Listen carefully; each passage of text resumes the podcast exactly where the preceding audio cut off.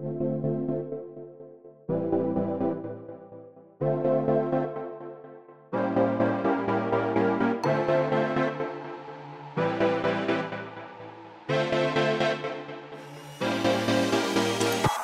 Willkommen bei Hooked FM, dem wöchentlichen Podcast von hookedmagazin.de. Wir reden über den Epic Game Store Backlash bei Ublitz, verbesserte Arbeitsbedingungen bei Rockstar und Riot Games und unseren Eindruck zu Judgment und Songbird Symphony. Das alles und mehr jetzt bei Folge 233 von Hooked FM.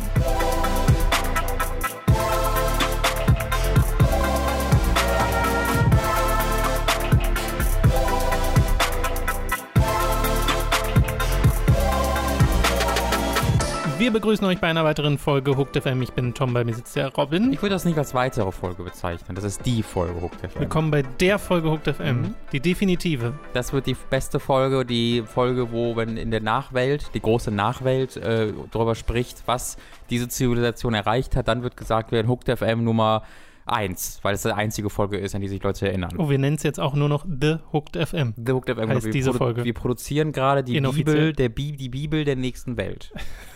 Vor, äh, Gebot 1. Formel 1 ist besser als Fußball. Obwohl ich sehr passend finde, dass die Bibel der nächsten Welten verdammter Podcast ist. Das würde sehr gut passen. Das würde sehr gut passen, ja. ja. Äh, gut, wir fangen mal an mit ein bisschen was in eigener Sache, nämlich zum einen, dass letzte Woche das Update unseres Time to 3 Kanals ähm, vonstatten ging, unser Let's Play-Kanal. Da ist jetzt alles äh, verbunden zwischen The German Guy, Leos äh, Twitch-Stream, äh, Super Kreuzburg, dem Kanal von Mats und eben den Sachen bei Hooked. Das heißt, unsere Hooked-Livestreams werden jetzt zum Beispiel dort hochgeladen, äh, neben den regulären Let's Plays, die es da nach wie vor gibt. Momentan wird zum Beispiel Deadly Premonition gezockt gezockt, äh, endlich wieder. Äh, Secret of Evermore läuft von Mats und mir. Äh, Leo spielt gerade Psychonauts. Äh, sind ein paar sehr schöne Sachen gerade da. Ja, toll. Ein paar sehr schöne Sachen und dann erwähnst du das eine gute Spiel, das wir spielen nicht. Ich weiß nicht, was du meinst. Wir spielen Damn Virgins, die liebe Team, mit Hollywood-Darstellern, mit ja, Game of Thrones-Figuren. Äh, ja, äh, das ja, ist äh, eine, ein, ein, eine Schatzkiste, dieses Spiel. Das, ja. Hm. Ich, meinst du, wir könnten, den, wir könnten damit Geld machen, indem wir ihn bedrohen? Was? und erpressen mit dass wir sagen, wir bauen. Wir veröffentlichen das, ja, ja, wir haben es schon veröffentlicht. Naja, aber er weiß es noch nicht. Wir können ihm sagen, wir haben es noch nicht gemacht und wir ziehen hier so einen Screenshot, wie ein anderer Darsteller aus seiner Nase einen Popel rausholt oh und Gott. sagen, guck mal hier, erinnerst du dich da dran? Äh, und dann sagt er, nein, nein, hier hat meine Million, die ich von Game of Thrones bekommen habe. Das schicken wir an Weiß und Benioff und dann wird das mhm. rausretuschiert aus Game of Thrones. Und damit ihr wisst, worüber wir gerade geredet haben, müsst ihr euch bitte bei Time to 3 mal reinklicken und äh, alle den Virgins Videos gucken. Und was er dann macht, ist mir egal, solange ihr den Virgins geguckt habt. Ui. Gut, das andere ist, die Gamescom 2019 steht an. Wir sind nicht vor Ort. Äh, Im Discord wurde auch schon mal gefragt, da habe ich auch schon gesagt, dass wir nicht da sind dieses Mal. Und äh, das soll aber nicht heißen, dass wir nicht zur Gamescom machen, denn am Montag gibt es, also am nächsten Montag, dem 19. August um 20 Uhr, gibt es einen Livestream, der von wem auch sonst gehostet wird von Geoff Keighley. Denn um die Gamescom showtechnisch relevant zu machen, braucht es scheinbar Geoff Keighley. Das, also, Wie für alles ich mag es eigentlich ganz gern, weil ich vertraue dem da mehr, dass der das auch über die Bühne ja, bringt, ohne, ja. ohne, versehentlich irgendwelche Minderheiten anzugreifen. Ähm, er lädt halt Leute ein, die es ab und zu mal machen, aber das ist was anderes. Bei Jeff Keighley zumindest selbst hat man diese gewisse äh, professionelle Distanz, worauf man sich darauf verlassen kann. Der Mann ist ein Profi. Wenn er eins in seinem Leben ist, dann ist er ein Profi. Ähm, deswegen, das, das finde ich eigentlich, das finde ich eigentlich ganz gut. Und ich hatte es halt abgesagt. Wir hat, ich wurde ja gefragt, ähm, wir würden gerne mhm. dich nehmen. Der Jeff Keighley fragt die ganze Zeit. Ja, aber ähm, Robin Schweiger von hookedmagazin.de wir würden gerne dich stattdessen haben. Und ich habe halt gesagt, nee, ihr bezahlt mich nicht gut genug. Ja, Geoff Keighley nimmt Für Geoff Keighley wird es reichen. Genau, für Geoff Keighley nimmt so kleine Deals auch mal an um sein Brot zu verdienen, aber wir haben das nicht nötig. Nee, der muss ja auch diese lächerliche Awardshow ähm, finan äh, äh, ne, da finanzieren. Ich ja, gewinne ja. halt einfach bei anderen Awardshows, er muss seine eigenen machen, um Preise zu sehen. Ähm, das sind halt so die kleinen Unterschiede zwischen ähm, ja, Hosts wie ihm und Journalisten wie mir. Es wurde schon angekündigt, dass dort äh, über 15 Publisher äh, ankommen werden mit Spiele-News, seien es äh, Neuankündigungen oder halt äh, Trailer zu bekannten Spielen. Also ich könnte mir vorstellen, dass das richtig was wird, dass da was Relevantes bei rumkommt. Ich glaube vielleicht, dass da etwas, also, also eine, eine singuläre relevante Sache rumkommt und weil sie das schon so, also von der Formulierung her wirkt das so, als ob sehr viele Leute ihre neuen Patches vorstellen ähm, für ihre Live-Games. Äh, Live Games. Glaub, glaub so neue, neue Content wurde irgendwie gesagt. Äh, so content Ja, weil ich mir halt vorstellen könnte, dass zum Beispiel ein Sekiro DLC kommt. Sure, also sure. Ich, also ich glaube, das es ist ich schon nicht spannend. das äh, Sekiro DLC kommt, das glaube ich nicht. Aber ich glaube, dass das dass die Art von Ankündigung wird. Ja. genau. Äh, hätte ich jetzt per se auch nichts dagegen, aber ich könnte mir vorstellen, dass da auch ein bisschen was Größeres kommt.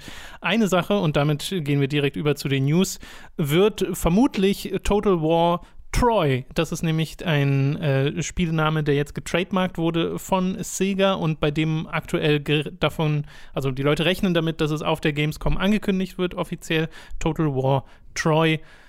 Und das ist ja vermutlich ein Teil dieser Saga-Variante Genau. wird, dieser etwas kleineren, etwas ähm, ges nicht geskripteren, aber so etwas Naja, geleiteteren. doch halt, genau, dieses, dieses kompaktere Genau, genau. Total War und das würde ja auch passen, weil jetzt zuletzt mit Three Kingdoms kam das größere Mhm. und jetzt wieder so ein kleineres und dann Genau. wird wahrscheinlich wieder ein größeres Genau. kommen. Also sie sind da ja sehr in einem, in einem Modus drin. Ja, und ich glaube, man kann halt auch die Leute nur in einem gewissen Kontext benutzen. Ich glaube nicht, dass die Fantastischen 4D erlauben, das einfach in einer großen Kampagne zu Oh, machen. wenn das das Theme wäre Die von wollen, dem glaub ich, Spiel. das wäre gut. Wir bleiben Troy. Nur in Deutschland. Ja, genau.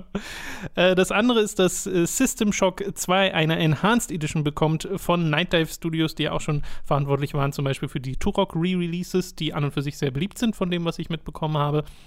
Hatte, aber gibt's die nicht, gibt's, haben die nicht schon, äh, Night Dive Studios und äh, System Shock ist ja schon länger eine Sache. Ja. Die, ähm, haben die einfach nur die ersten beiden Teile vorher normal re-released? War das das Ding, was die mit RTL 1 und 2 bisher gemacht hatten? Also, das gibt's auch. Okay. Soweit ich weiß, und da will ich mir jetzt nicht zu weit aus dem Fenster lehnen, sind sie auch die, die mit Genau, und die Teil arbeiten 3 an drei. gearbeitet Genau. haben. Aber ich wusste halt, dass die mal irgendwas schon mit 1 und 2 gemacht haben, aber das war dann vermutlich einfach nur, wir haben Ja, es genau, also du kannst halt System Shock Okay. 1 und 2 kaufen. Okay. Äh, ich habe jetzt keine Ahnung, ob sie da schon irgendwie Hand angelegt haben an Mhm. die Spiele, aber ich glaube, wenn dann in keiner so großen Kapazität. Mhm. Äh, wir haben halt keine Details. Es gibt einen äh, Tweet von Night Dive Studios, wo sie sagen, ihr habt danach gefragt, wir machen es äh, System Shock 2 Enhanced ohne Details. Mhm. Also ich könnte mir vorstellen, dass das auch auf der Gamescom dann ein Sure. bisschen mehr dazu geben wird. Und das jetzt einfach die Prä-Ankündigung ist sozusagen. Mal aber zu was komplett anderem, nämlich äh, Ublitz. Ein Spiel, auf das äh, vor allem meine Freundin Dani sich sehr, sehr freut, denn es sieht super niedlich aus und ist so eine Mischung aus Animal Crossing und Harvest Moon Mhm. und vielleicht noch ein paar anderen Sachen. Ist jetzt schon eine ganze Weile in Entwicklung, hatte mal Double Fine als ähm, Publisher. Double Fine gehören jetzt allerdings zu Microsoft, das heißt, diese Option fällt ein bisschen weg. Äh, sie sind außerdem äh, die ganze Zeit schon Patreon-funded, also sie haben einen Patreon, wo Leute sie unterstützen können und hatten jetzt ähm, Ende Juli die Ankündigung gemacht, dass sie Epic Game Store exklusiv sein werden erstmal und äh, da Funding bekommen auch schon vor dem Verkauf, um ihre finanzielle Situation zu sichern und dass sie das angenommen haben. Und äh, das Internet reagiert auf den Epic Game Store so ziemlich genauso, wie man glaubt, dass das Internet auf den Epic Game Store reagiert, äh, bei jeder Ankündigung eigentlich.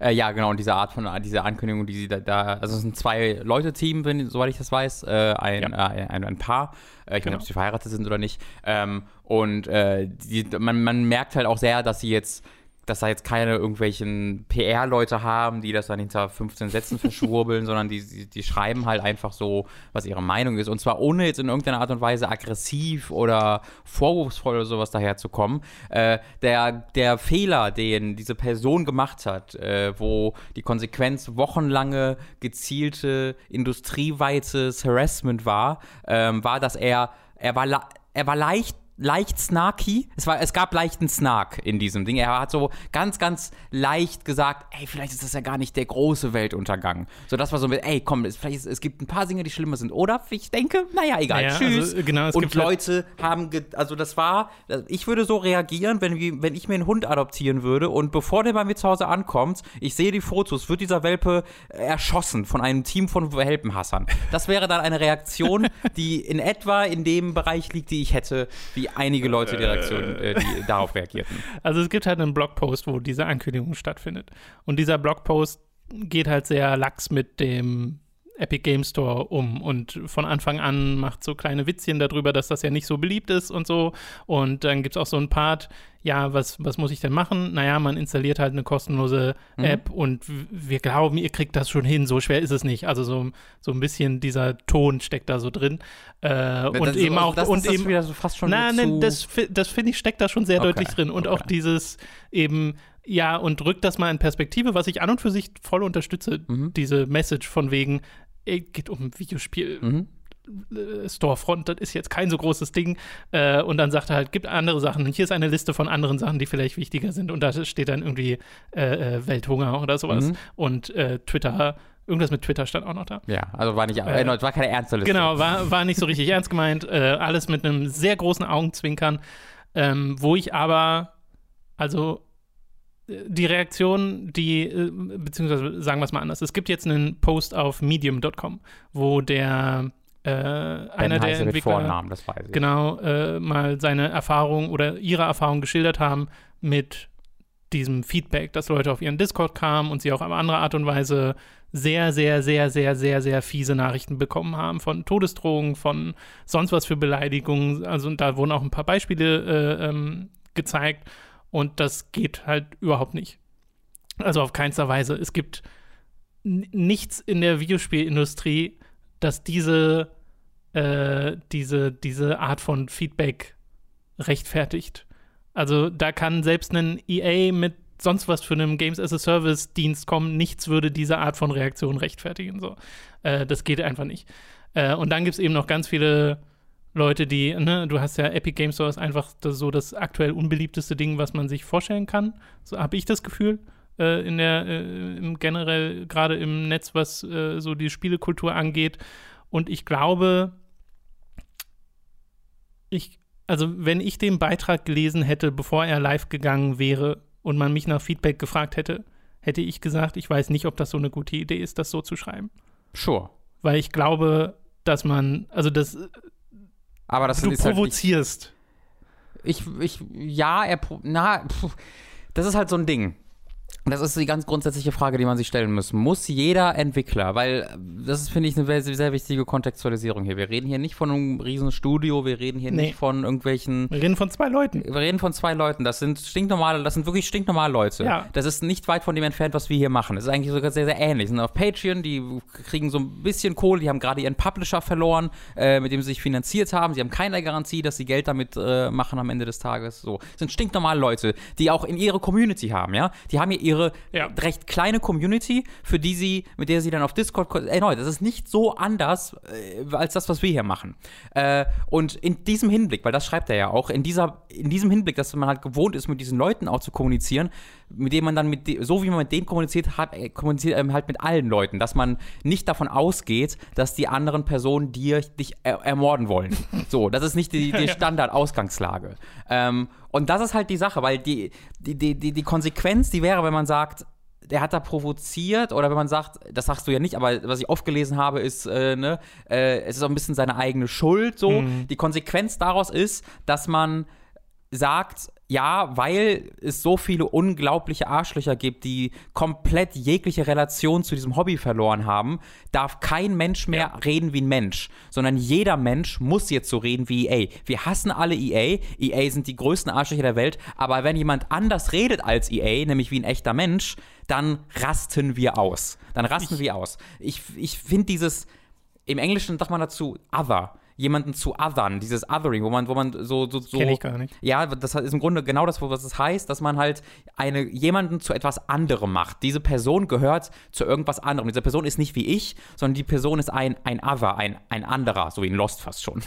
Diese Person ist ein Spieleentwickler. Das heißt, der gehört zu diesem Kabal von Spieleentwicklern ja, ja. und der ist nicht so wie ich. Das heißt, der hat andere, der hat andere Verantwortung. Der hat, der hat ja einen potenzielle, äh, äh potenzielle ähm, Käufer, der ich ich bin, der muss mir gegenüber mit mehr Respekt begegnen, mhm. als ich ihm gegenüber. Und das ist halt, was den allen zugrunde liegt, wie ich, wie ich finde, was er auch später in diesem Medium-Post halt erklärt, ähm, dass diese Leute nicht angegangen werden wie normale Menschen, die mit mir reden, sondern wie komische Eliten, die, denen wir, gegen die wir kämpfen müssen. Ähm, ja, und, und, man, die uns etwas schuld sind. Die uns etwas schuld sind und die uns wahrscheinlich erstmal etwas Böses wollen.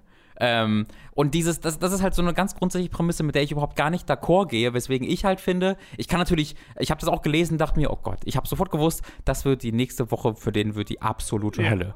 Weil das, das, das weiß man natürlich. Aber ich versuche für mich die Konsequenz daraus nicht zu ziehen, das hätte er nicht machen sollen, sondern die Konsequenz, die ich daraus ziehe, ist, die ganzen anderen hätten das nicht machen sollen. Der, er, er hat in keinen nichts falsch gemacht oder die beiden haben nichts falsch gemacht, sondern diese unglaublichen Arschlöcher und diese gesamte Kultur, die es um Videospiel, Internetdiskurs aufgebaut hat, das ist das, was falsch läuft. Naja, es, also ich glaube auch, dass wenn der Blogpost ganz normal geschrieben wäre und es wäre die übelste PR-Message gewesen, so standardmäßig, wir haben uns dazu entschieden, Epic Games Store exklusiv zu sein, fertig, so ganz mhm. Meta-Effekt, ohne diesen, diese, diese blumige Sprache, die da benutzt wurde. Ich glaube, so viel anders wäre die Diskussion nicht geworden. Mhm. Ich glaube erstmal, das ist ein Trugschluss, den man tätigen kann, weil eben die ganze Kultur, Diskussionskultur um den Epic Games Store so toxisch ist momentan. Äh, und das ist sie fast überall, wo es mal vorkommt. Ja. Und das ist ein bisschen schade. Ähm, gleichzeitig ist, also ich verstehe halt zum Teil durchaus die Kritik, die man haben kann am, an Epic. Also ich mhm, habe auch Kritik an Epic. ohne Frage. Ich, die, die, der Umkehrschluss, wenn wir jetzt sagen, das ist ganz schön scheiße, dass die Leute da so fertig gemacht werden, ist nicht, wir lieben den Epic Game Store mhm. und das sind unfehlbare Leute, die alles genau richtig gemacht mhm. haben. Ganz und gar nicht. Sind sie nicht, sind Steam nicht, da gibt es mehr als genug Kritik, die man äußern kann. Aber mir fällt es auch extrem schwer nachzuvollziehen, wieso das für einen selbst so ein großes Ding sein kann. Dass man das ärgerlich findet, sure. Dass man sagt, ja, da fehlen Features, klar, dass man das nicht mag, dass diese Exklusivität kommt und dann immer so kurzfristig auch. Okay, ja, sehe ich auch irgendwie, dass das ein bisschen blöd ist, wenn man gerne alles ordentlich auf Steam haben will. Aber ähm, dass das dann so ein großes Ding wird, dass du wirklich so dich echauffierst online und dann Leute angreifst äh, und nicht mal unbedingt mit hier den harten Beleidigungen oder so, sondern einfach nur so richtig hart dagegen vorgehen möchtest und deinen Unmut äh, kundtust, äh, das, das da fehlt mir jedwede Möglichkeit, das nachzuvollziehen. Ja. Und, und da denke ich halt auch so ein bisschen, ja, so ganz Unrecht hat er nicht mit dem Entitlement, nee. dass das, dass Leute sich so, äh, so aufspielen, als ob ihnen äh, da was weggenommen wird, als ob äh, sie, die ihnen was schuldig sind. Mhm. Sind sie überhaupt nicht. Die einzige Konsequenz, die man daraus ziehen kann, ist, ich finde das blöd, ich kaufe euer Spiel nicht. Ja. Gut ist. Das ist die Entscheidung, die du treffen kannst. Aber nicht, ich finde das blöd, ich kaufe euer Spiel nicht. Ich sage euch jetzt, dass ich euer Spiel piraten werde mhm. und äh, dass ihr zur Hölle fahren sollt, so nach dem Motto. Das ist halt ja auch ein niemals endender Kreislauf. Ähm, also erstmal, was ich ja sowieso auch also bei allem Zustimmung, was du gesagt hast, fand ich, fand ich super. Ähm, wo ich auch überhaupt gar nicht d'accord gehe, ist halt auf diese Entwicklerebene zu gehen.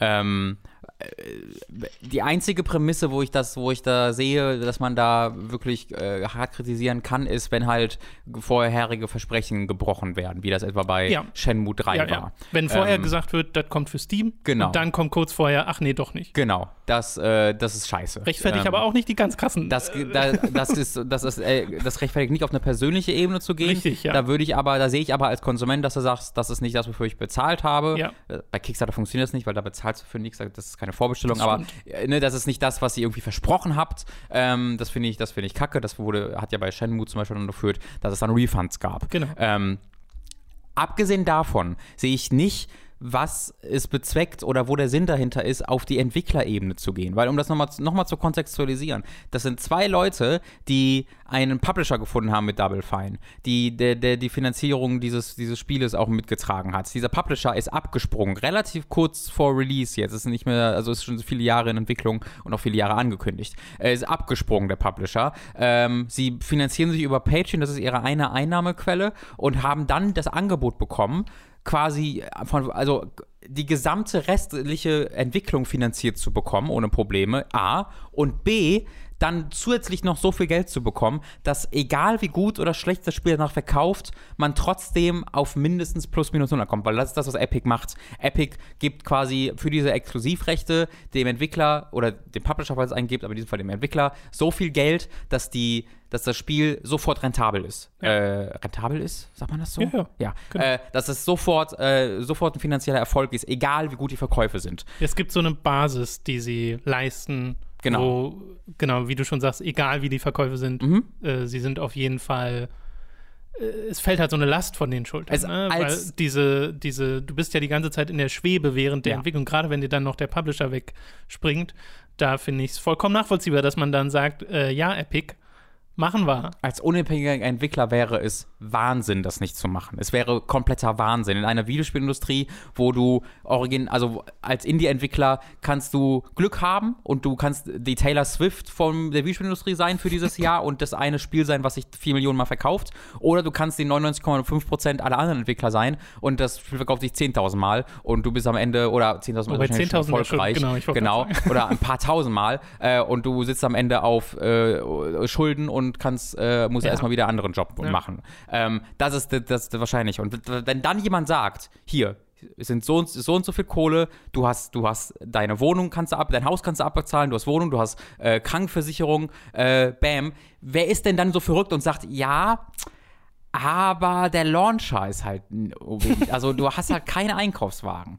Ähm, das, also das zu erwarten, da, da die Verantwortung auf, diesen, auf diese Einzelperson ja. zu beziehen, ist Wahnsinn. Ist komplett verrückt und zeigt mir halt, dass erneut diese Kontextualisierung einfach komplett fehlt. Naja, und auch dann irgendwie äh, auf die Ebene zu gehen, ja, aber guck mal, wie, wie stinkreich Tim Sweeney ist und sollte Ja. der nicht irgendwie, und hast du nicht gesehen? genau, dann kritisiert man Tim Sweeney, Richtig. aber nicht diese beiden Typen, die einfach normale Leute sind, die Naja, zufällig dann, ein Videospiel dann geht es ja oft so in die Richtung, aber wie könnt ihr die denn unterstützen? Und dann denke ich mir so, ja, aber ihr kauft ja Sachen auf Steam und die Leute von Valve sind jetzt auch keine, keine Heiligen. Ja, das ist die alte Nummer, wie kann man die Gesellschaft kritisieren, wenn man an der Gesellschaft teilnimmt. Ne? Ja, genau. Äh, die, nur weil sie daran teilnehmen, heißt das nicht, dass sie dass wir daran schuld sind oder sonst irgendwas. Das ist komplett der falsche Ansprechpartner. Wir hatten ja neulich so ein, ist ähnliche mit Ja, Amazon, dass genau. man Amazon auch kritisieren kann. Genau.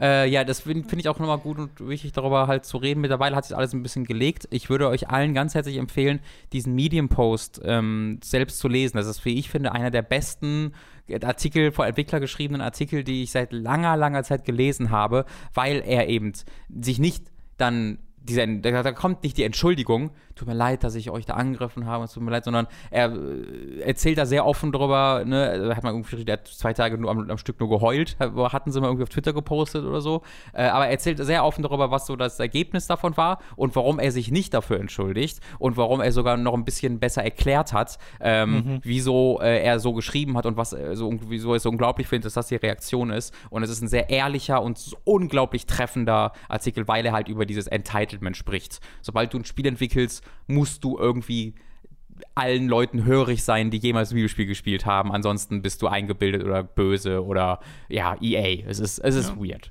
Und ich finde halt so witzig, dass im Original-Blogpost steht, von wegen, nehmt nehm, nehmt mal einen Schritt zurück Ja. vom Ganzen. Guckt, betrachtet das Ganze mal so von, von ein bisschen Distanz und äh, also so wie man das macht, finde ich, rückt das, wird das so Voll. klein. Es wird so klein. Was ich da mal gelesen, ich weiß nicht mehr, wer das auf Twitter war, aber irgendeinen amerikanischen Videospieljournalisten habe ich mal gesagt, okay, als Tipp, wenn ich über irgendwas richtiges Dolles im Internet aufregt, schreibt mal irgendeinen Kumpel oder eure Familie oder Mutter oder Vater Ja, an, oder sowas, genau. die keinen Kontakt zu dieser Industrie haben, Oh, erklärt denen kurz, was da los ist und dann guckt, ob die wie reagieren. Und anhand der Reaktion wird alles ko- rekontextualisiert, was er da gerade erklärt. ja. Weil, mach das mal, sag mal, mal, guck mal, ich will mal kurz erklären, das hat mich seit drei Tagen unfassbar wütend gemacht. Ich habe meiner Mutter mal Gamergate erklärt und was da Mm. die Ja, Ursprungsreaktion auch. war und meine Mutter war so, Hä, was? ja. Das ist so richtige, hat sie einfach nicht so richtig verstanden und das Nee, finde ich ist auch eine auch- vollkommen normale Ja, Reaktion, genau. weil das kann man nicht so richtig verstehen. nee. nee, wirklich Oh Mann. Nun gut, äh, das soll es äh, zu Ublitz und dem Epic Game Store gewesen sein. Äh, zu tatsächlich mal erfreulicheren Nachrichten. Äh, bei Berichten von Kotaku über Entwicklerstudios geht es meistens darum, dass Sachen ein bisschen scheiße laufen. Entweder mit irgendeinem Spiel, das nicht so richtig äh, zustande kommt, oder äh, Leute werden schlecht behandelt und Jetzt sehen wir tatsächlich mal eine Folge dieser Berichte bei Riot Games und bei Rockstar, denn Kotaku haben zwei Artikel in der letzten Woche gebracht, äh, wo ihre Quellen, Leute, die bei den jeweiligen Studios arbeiten, davon berichten, dass einerseits die Arbeitsbedingungen bei Rockstar Lincoln, ähm, die so hauptverantwortlich sind fürs Testing von Red Dead Redemption oder GTA, dass die sich deutlich verbessert haben, laut Leuten, die da arbeiten, und zum anderen, dass die äh, Sexismusprobleme bei Riot Games angegangen werden, seitdem äh, diese Sachen öffentlich gemacht wurden. Äh, und das ist tatsächlich mal ganz schön zu lesen. Es wird dann natürlich auch in Kontext gesetzt, dass jetzt nicht sofort alles Friede, Freude, Eierkuchen ist und so und dass da- da noch dran gearbeitet wird und werden muss. Und dass es sogar, bei Riot fand ich das sehr interessant, äh, intern Backlash teilweise gibt mhm. gegen diesen Sachen, wo bestimmte Leute dann sagen, können wir jetzt mal über andere Sachen quatschen, so, mhm. äh, obwohl die Probleme noch behandelt werden müssen. Ja. Äh, aber das fand ich, also gerade der Riot-Artikel ist sehr, sehr interessant. Der, mhm. der sei euch mal ans Herz gelegt, aber natürlich auch der über äh, Rockstar, wo davon geredet wird, dass dort jetzt die Leute, die vorher nur auf Vertragsbasis angeheuert wurden, äh, jetzt festangestellt sind. Ähm, werden zwar keine Zahlen genannt, aber zumindest ist das eine Verbesserung und das fand ich ganz schön. Ja, das ist eine sehr beeindruckende zur Schaustellung, wie wichtig diese Art von Journalismus ähm, ja. ist, weil die einfach die Industrie tatsächlich ähm, verändert und irgendwann wird es halt dazu führen, dass irgendwo irgendein größeres Studio tatsächlich ähm, sich mal in einer Gewerkschaft in den USA, also es, äh, wir reden davon in den USA, in anderen Ländern gibt es das bereits, äh, in einer Gewerkschaft zusammenfassen wird und sobald das das erste Studio macht, ähm, könnte das sehr grundsätzliche Veränderungen in der Industrie nach sich ziehen. Äh, und das ist halt den, also das ist einerseits den ganzen Entwicklern und Mitarbeitern von Publishern und Entwicklerstudios zu verdanken, die äh, den krassen Mut haben, ihr halt ihren Lebensunterhalt aufs Spiel zu setzen, um darüber zu reden, öffentlich. Mhm. Ähm, und andererseits halt den Journalisten, die, ja, die äh, darauf ihr, ihr Leben so ein bisschen ausrichten, darüber halt äh, zu, zu berichten. Äh, hast du den, ähm, den Videobeitrag bei dem Netflix-Show The Patriot Act dazu gesehen. Nee, noch nicht. Ähm, äh, das ist eine, halt eine Netflix-Show, das ist so ein bisschen ein Stand-up, wo aber ernst, also es ist ein bisschen John Oliver-mäßig, hm. nur ich würde sagen, noch, vielleicht noch ein bisschen mehr Comedy dazwischen. Ähm, und das ist eine super Show. Äh, und da gab es tatsächlich ein 30-minütiges Ding über Videogame Crunch, wo auch Cecilia Danis Tasio, heißt sie so von Kotaku? Das ist sie, die den Riot-Artikel auch geschrieben hat. Ich, ich check mal. Guck mal nach, genau. Äh, wo auch sie zu Gast ist und über ihren Riot-Artikel redet und wo allgemein halt für ein Mainstream-Zuschauerschaft ähm, erzählt, äh, berichtet wird, was Crunch ist, wie die Videospielindustrie funktioniert und warum das halt nicht gut ist. Ähm, Cecilia D'Anastasio, ja, ich glaube, ja. du hast. Sehr akkurat ja. wiedergegeben. Äh, und das war ein hervorragender Beitrag, weil er halt unglaublich gut diesen Balanceakt ging von, ich erkläre das Leuten, die keine Ahnung vom Videospielen haben, ja. aber ich wäre, ich dumm es nicht runter, sondern ich bleibe, da ich, es bleibt komplex und es bleibt halt, äh, geht sehr ins Detail. Äh, und das war ein hervorragender Beitrag. Richtig, mhm. richtig, richtig toll. Äh, kann ich euch allen empfehlen zu gucken. Gibt es auch auf YouTube, nicht nur auf Netflix. Sehr schön. Ja. Okay, damit sind wir tatsächlich am Ende der News angekommen für diese Woche. thank you Zeit für eine kleine Werbepause. Über audible.de könnt ihr ein kostenloses Probeabo beim Hörbuchdienst Audible abschließen und erhaltet folglich das erste Hörbuch eurer Wahl umsonst, das ihr auch über diesen kostenlosen Probemonat hinaus behalten könnt. Also audible.de für das kostenlose Probeabo. Außerdem sei an dieser Stelle unser Shop bei getshirts.de empfohlen. Da könnt ihr euch Shirts, Pullover, Tassen, Mauspads und mehr mit Hooked und Time to 3 Motiven holen. Den Link dazu findet ihr in der Beschreibung und auf unserer Website. Also schaut da mal vorbei. Schließlich gibt es da noch unseren Amazon Affiliate Link, über den ihr Spiele, Filme, Serien oder was ihr sonst sonst eben gerade noch so braucht, bestellen könnt. Und auch den findet ihr in der Beschreibung. Wir kommen zu den Spielen, die wir in der letzten Woche gezockt haben. Ich fange mal an mit einem, das du schon mal angefangen hast und ich habe es jetzt ein bisschen weitergespielt, nämlich Judgment. Mm. Beziehungsweise ich habe überhaupt mal angefangen und dann eine Weile gezockt. Äh, bin jetzt im vierten Kapitel, glaube ich, so acht Stunden drin mm. in mhm. etwa. Und es gefällt mir sehr, sehr, sehr, sehr, sehr gut. Es ist ein sehr gutes Spiel. Es ist sehr Yakuza, das hattest du ja auch schon Kannst du noch mal kurz deine Yakuza-Historie, Achso, ja. gibt? Ja, ja, ich habe Yakuza Zero durchgespielt und geliebt wurde eins meiner Spiele des Jahres, ich glaube auf Platz 3 in dem mhm. Jahr, in dem es rauskam. Äh, und dann Yakuza Kiwami zur Hälfte gespielt, da muss ich noch durch. Ja, war mir genauso mit Aika äh, Aber ich meine, du hast ja Erfahrung mit 3 und 4 und 5. 5 nicht. Oder fünf nicht, ja. ja. okay. Aber halt auch mit ein paar der älteren und mhm. äh, das fehlt mir ja komplett. Also insgesamt gesehen habe ich von der Yakuza-Reihe ja kaum was durchgespielt. Mhm. Aber trotzdem, äh, wenn du ein, diese, eins dieser Spiele gespielt hast, weißt du ja, wie die ja, funktionieren. Auf jeden Fall. Und Judgment funktioniert super ähnlich. Also du hast auch vor allem wieder Kamurocho als äh, Stadtdistrikt, ähm, wo ich auch Sachen wiedererkenne, was sehr mhm. witzig ist, weil in äh, Yakuza Zero und Kiwami sind es ja 80er und 90er Jahre, äh, soweit ich weiß. Also 80er auf jeden Fall in Zero. Ich weiß jetzt nicht mehr, ob es 90er sind in Kiwami, aber ich glaube. Könnte auch Anfang 2000 sein, ähm, aber läuft das Ja, sich, sicher bin ich mir nicht. Auf, auf jeden Fall so andere Zeitepochen und das jetzt ist in der Moderne. Und du spielst äh, Yagami, einen ehemaligen Anwalt, der jetzt als äh, Detective unterwegs ist. Und diesen, dieser Setup ist im Wesentlichen das, was das Spiel unterscheidet von Yakuza, dass du halt keinen Ex-Yakuza spielst, sondern jemanden, der zwar in den äh, rauen Straßen Kamurochos aufgewachsen ist und dementsprechend auch genauso kämpft wie Kazuma Kirio, aber äh, das ist wahrscheinlich auch nur dafür da, damit sie nicht so viel ändern mhm. mussten am Spiel. Äh, aber der halt als sehr erfolgreicher Anwalt tätig war und dann mal jemanden verteidigt hat und freigesprochen hat, der danach äh, seine Freundin ermordete. Voll die interessante Prämisse für ihn. Ja, richtig. Ja. Das heißt, du hast automatisch diesen, diesen Charakterkonflikt. Also er hat die ganze Zeit diese Schuldgefühle darüber, dass er diesen Typen freigeboxt hat, der danach jemanden ermordet hat. Äh, und dann wird auch so impliziert, aber so richtig eingestiegen bin ich da jetzt auch noch nicht, äh, also so, so, viel Hintergrund dazu hatte ich noch nicht, dass Yagami in irgendeiner Beziehung stand mit dieser Freundin, die da umgebracht wurde äh, mhm. von dem Typen.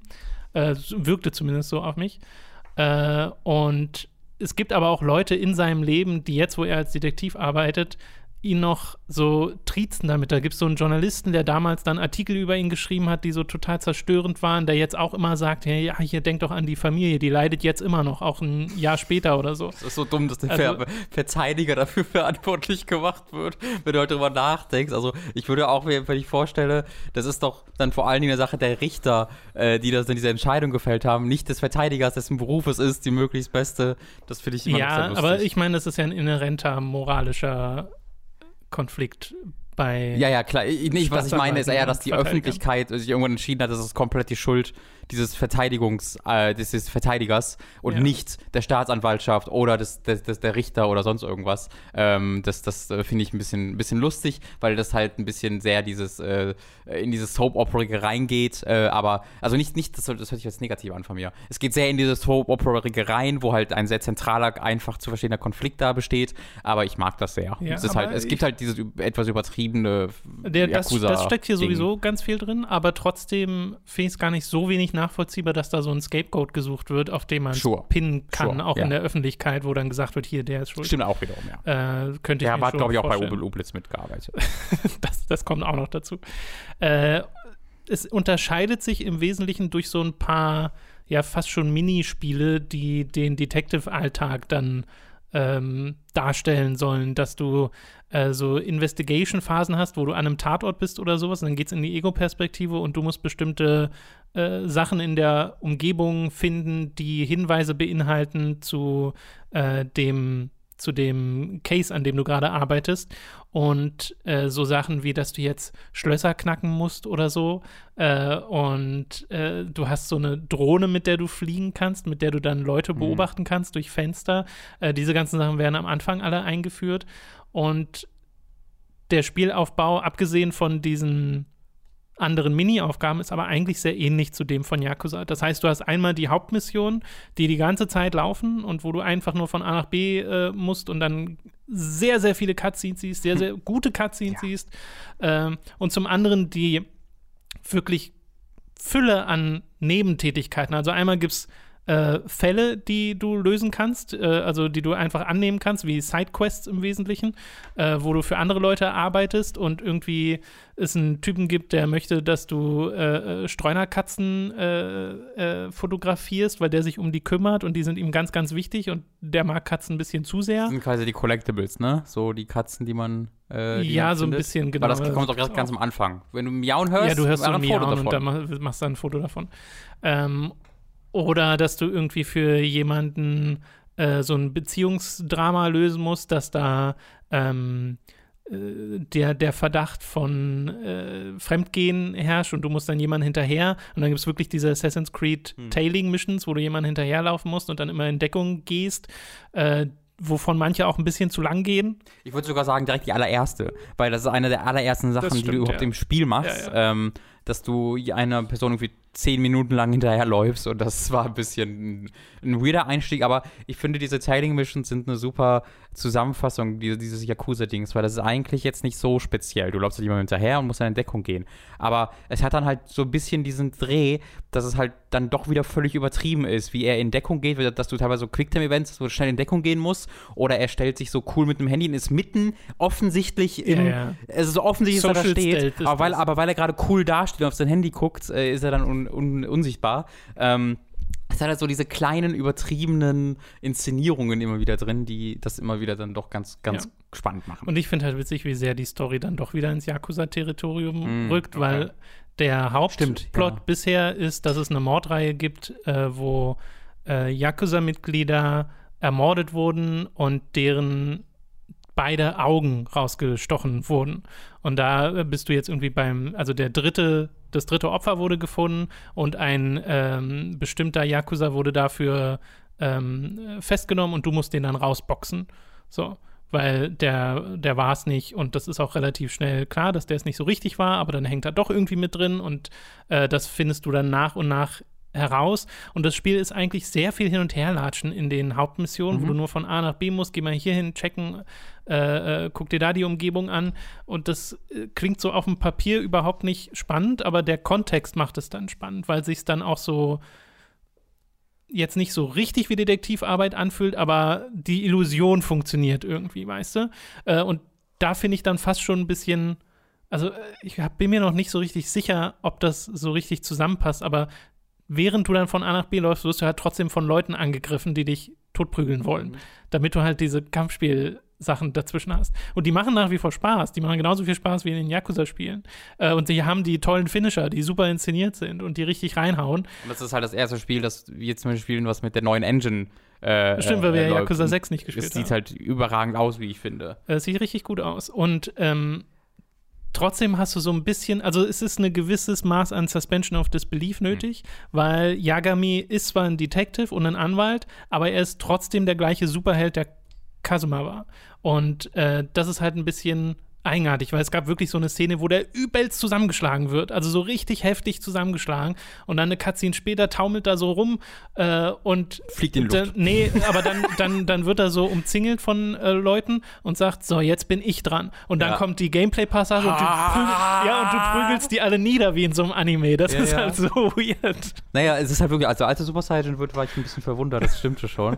ähm, das ist so ein bisschen die Frage, die ich mir immer noch stelle. Ich habe da so vier Stunden gespielt oder so, auch jetzt noch nicht mega lang. Ähm, aber ich war tatsächlich überrascht davon, wie viele äh, so Detektivmechaniken es gab oder ja. wie viele Ideen es gab, so in diesen Yakuza in dieser Form nicht gab. Und das fand ich richtig cool. Ähm, ich war dann also mir macht das Kämpfen halt auch super viel Spaß. Es ist ja nicht so, dass ich davon dann enttäuscht davon war, weil es mir keinen Spaß gemacht hat, sondern ich war so ein bisschen aus einer prinzipiellen Sicht davon, davon enttäuscht, dass es dann doch so sehr Yakuza mhm. immer noch war, weil ich habe mir ähm, dann nochmal L.A. Noir ins Leben gerufen und L.A. Noir hat wirklich richtig mutig sich von GTA losgelöst und wirklich nur in sehr bestimmten Situationen zu Waffengewalt oder in, in manchen Situationen auch einfach mal zu, zu Faustkämpfen irgendwie aufgerufen und ansonsten war dieses Spiel wirklich zu ganz, ganz, ganz großen Teilen nur, ich laufe herum, ich rede mit Leuten, ich fahre herum, ja. ich untersuche ähm, Orte und das ist halt für so ein riesiges AAA-Spiel war das sensationell. Und das ist mir letztens nochmal, ich habe mir nochmal Videos dazu angeguckt und mir ist in meinen Sinn gekommen, wie einzigartig und weird dieses Spiel war in der Zeit, in der es auch rauskam, wie toll ich das finde.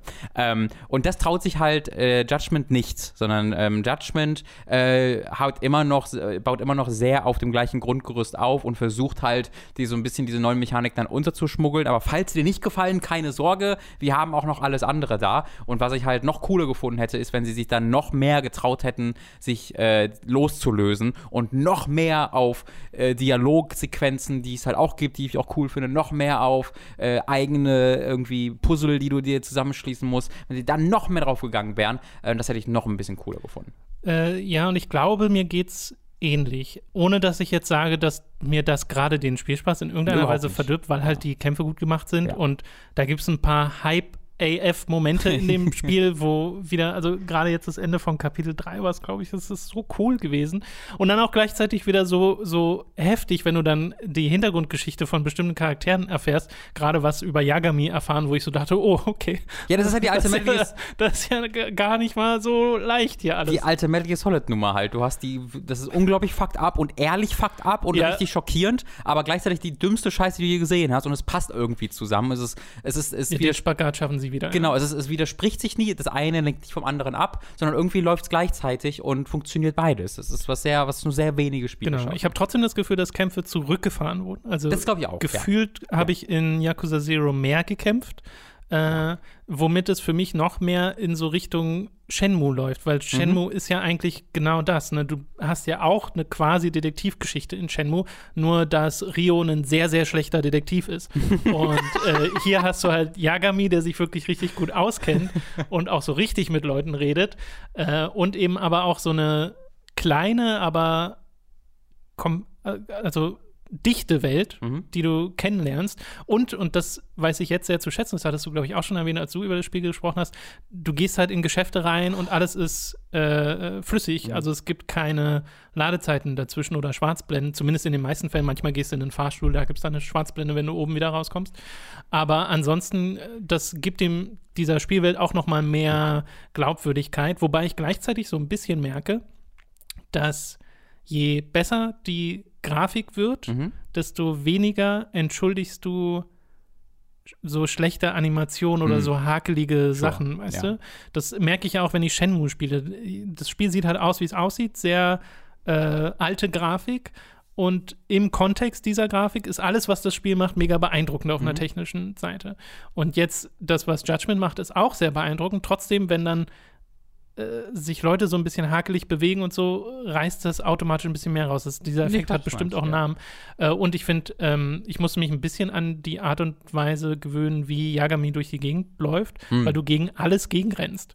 Äh, so. Er läuft halt sehr, also er läuft entweder sehr langsam, aber wenn man, aber man kann halt, was mich da grundsätzlich irritiert hat, war, dass man den gleichen Sprint in Gebäuden hat, wie man draußen hat. Ja. Es ist, es ist so eigentlich, genau, es hätte eigentlich zwei unterschiedliche Sprintanimationen geben müssen für innen und draußen, aber dadurch musst du halt entweder ganz langsam laufen, in was du nie machst, stattdessen sprintest du dann und, wie du sagst, rennst halt so vor Wände und dann drehst du dich so um 180 Grad, während du weiter vor die Wand rennst und ja. ja, ich hatte halt schon das, dass ich in so einen Laden reingegangen bin, mir was zu essen bestellt und dann kriegst du ja, dann kriegst du ja diese Animation, wie er sich hinsetzt und was isst ja. und du siehst ja das Essen nie, aber es wird dir angezeigt, was du gegessen hast und dein Leben lädt sich auf und dann bist du halt, war ich in der ersten Etage automatisch, weil er automatisch dahin gegangen ist, weil da die Leute sitzen, die das mhm. Essen essen und bin dann da rausgerannt und beim Rausrennen irgendwie drei Stühle und zwei Tische umgerannt, die dann, dann teilweise auch so geplatzt sind in ja, die Holzeinzelteile und drumherum sitzen halt die Leute ganz ruhig rum. Das ist halt ein bisschen albern und ja. lustig. Aber äh, das tut dem Spielspaß keinen Abbruch. Es gibt ja dann noch so Mechaniken, dass du eine Freundin kriegen kannst. Das hatte ich jetzt noch nicht. Äh, es gibt diese Freundschaftsmechanik, dass du mhm. irgendwie äh, Leute durch Interaktionen befreuen kannst, die dann teilweise sogar in Ex-Moves dir helfen sollen. Hatte ich jetzt auch noch nicht so weit, aber habe schon diverse dieser Dinge angefangen. Äh, manchmal sind das aber auch nur so simple Sachen wie: hier, kauf in unserem Shop für so und so viel Geld Kram und dann kriegst du eine Schallplatte und dieser Freundschaftsbalken geht hoch. Ähm, es ist wieder eine helle Freude, ja. dieses Spiel zu spielen. Einerseits in, einfach nur in dieser Spielwelt zu sein, in Arcades zu gehen, äh, freaking Virtua Fighter 5, nee, nicht Virtua Fighter, doch Virtua Fighter fünf Show Final Showdown, doch, ich glaube schon, äh, zu spielen und äh, da wirklich so, eine, so ein 360-Spiel zu haben mhm. im Spiel. Und, oh, das war mega weird. Äh, es gibt ja in dem Büro, in dem du bist, einen Pinball, eine Pinballmaschine, die du am Anfang nicht benutzen kannst, wo ich okay. so dachte, das ist ja enttäuschend, ich will doch diese Pinballmaschine benutzen. Ähm, dann stellt sich heraus, dass sich die erst freischaltet nach einem mhm. bestimmten Punkt. Und dann kannst du sie benutzen. Und wenn du sie benutzt, und sowas habe ich noch nicht gesehen in dem Spiel, weil das ist ja mal das Immersionsbrechende, kommt also Bildschirm wird kurz schwarz und dann kommt das graue Bild, ah. der graue Bildschirm ah. Made with Unity. Wow. Für ein paar Sekunden und dann lädt dieses komplett separate Programm, das, das, das die, äh, äh, den sehr schlechten Pinball-Automaten simuliert, weil ja. das hat echt keinen Spaß gemacht. Überhaupt kein richtiges Ballgefühl gehabt. Äh, und sieht auch so Krass. so ein bisschen Billo aus und dann Krass. gehst du da wieder raus und es muss erstmal wieder das normale Spiel laden. Das ist ja super lustig, dass einfach ein Minispiel startet.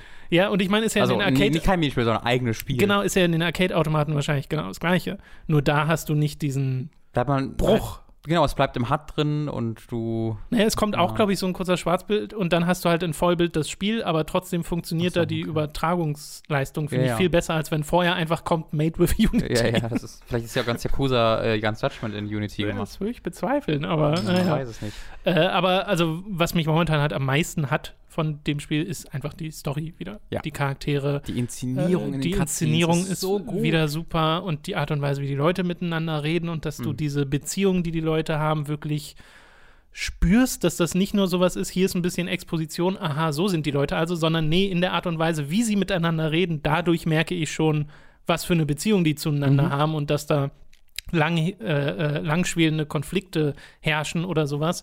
Und äh, das weiß ich super zu schätzen. Und dann immer dieses sehr geschickte, sie wissen ganz genau, wann sie Rückblenden einführen, mhm. um dir nochmal ein bisschen Hintergrund zu geben zu bestimmten Charakteren. Und dann hast du diese Aha-Momente immer mal wieder. Und dann eben die lustige Nebenquest, wo ich jetzt erst eine hatte, wo es um einen äh, Kuchen geht, der weggegessen wurde von einem, was dann inszeniert wurde wie eine Phoenix Wright-Folge, mhm. äh, wo es wirklich sehr deutliche Phoenix Wright-Anspielungen gab, wo ich mich cool. sehr drüber gefreut habe. Ja. Äh, und das, ja, ist einfach ein, ein sehr schönes Spiel. Ähm, ich äh, möchte hier nochmal an Sega kurz sagen, Leute, was ist los? Yakuza 3, 4, 5 auf PS4 im Westen. Hey, bitte. Im äh, Japan sind die, glaube ich, jetzt alle schon erschienen. Oder Japan oder Yakuza 5 erscheint jetzt irgendwie diese Tage. Ähm, für den Westen immer noch nicht angekündigt, die Ports. Äh, und ich warte. Waren die nicht mal angekündigt? Nee, und ich warte halt darauf, dass ich dann Yakuza 5 spiele, weil ich denke mir, mhm. okay, wenn ich das in mehr als 15 Frames die Sekunde spielen kann, ohne ewige Zeiten, dann würde ich das gerne auch machen. Ähm, und Sega, mach doch mal bitte. Dankeschön. Ja. ja, ich bin so, bin so inzwischen an dem Punkt, wo ich glaube, dass ich das nie schaffen werde, alle Yakuza-Spiele zu spielen. Deswegen ist mein Plan momentan, und der ändert sich bestimmt noch mal, dann Kiwami 1 irgendwann mal fertig zu spielen, weil ich glaube, so viel fehlt mir da nicht mehr. Äh, Kiwami 2 auf jeden mhm. Fall auch noch zu spielen, weil Sure ist ja so, auch so eine Neuauflage. Und dann mir halt die Story anzugucken von 3, 4, 5 mhm. online als Cutscenes und dann 6 zu spielen. Den Abschluss. Ja. Okay.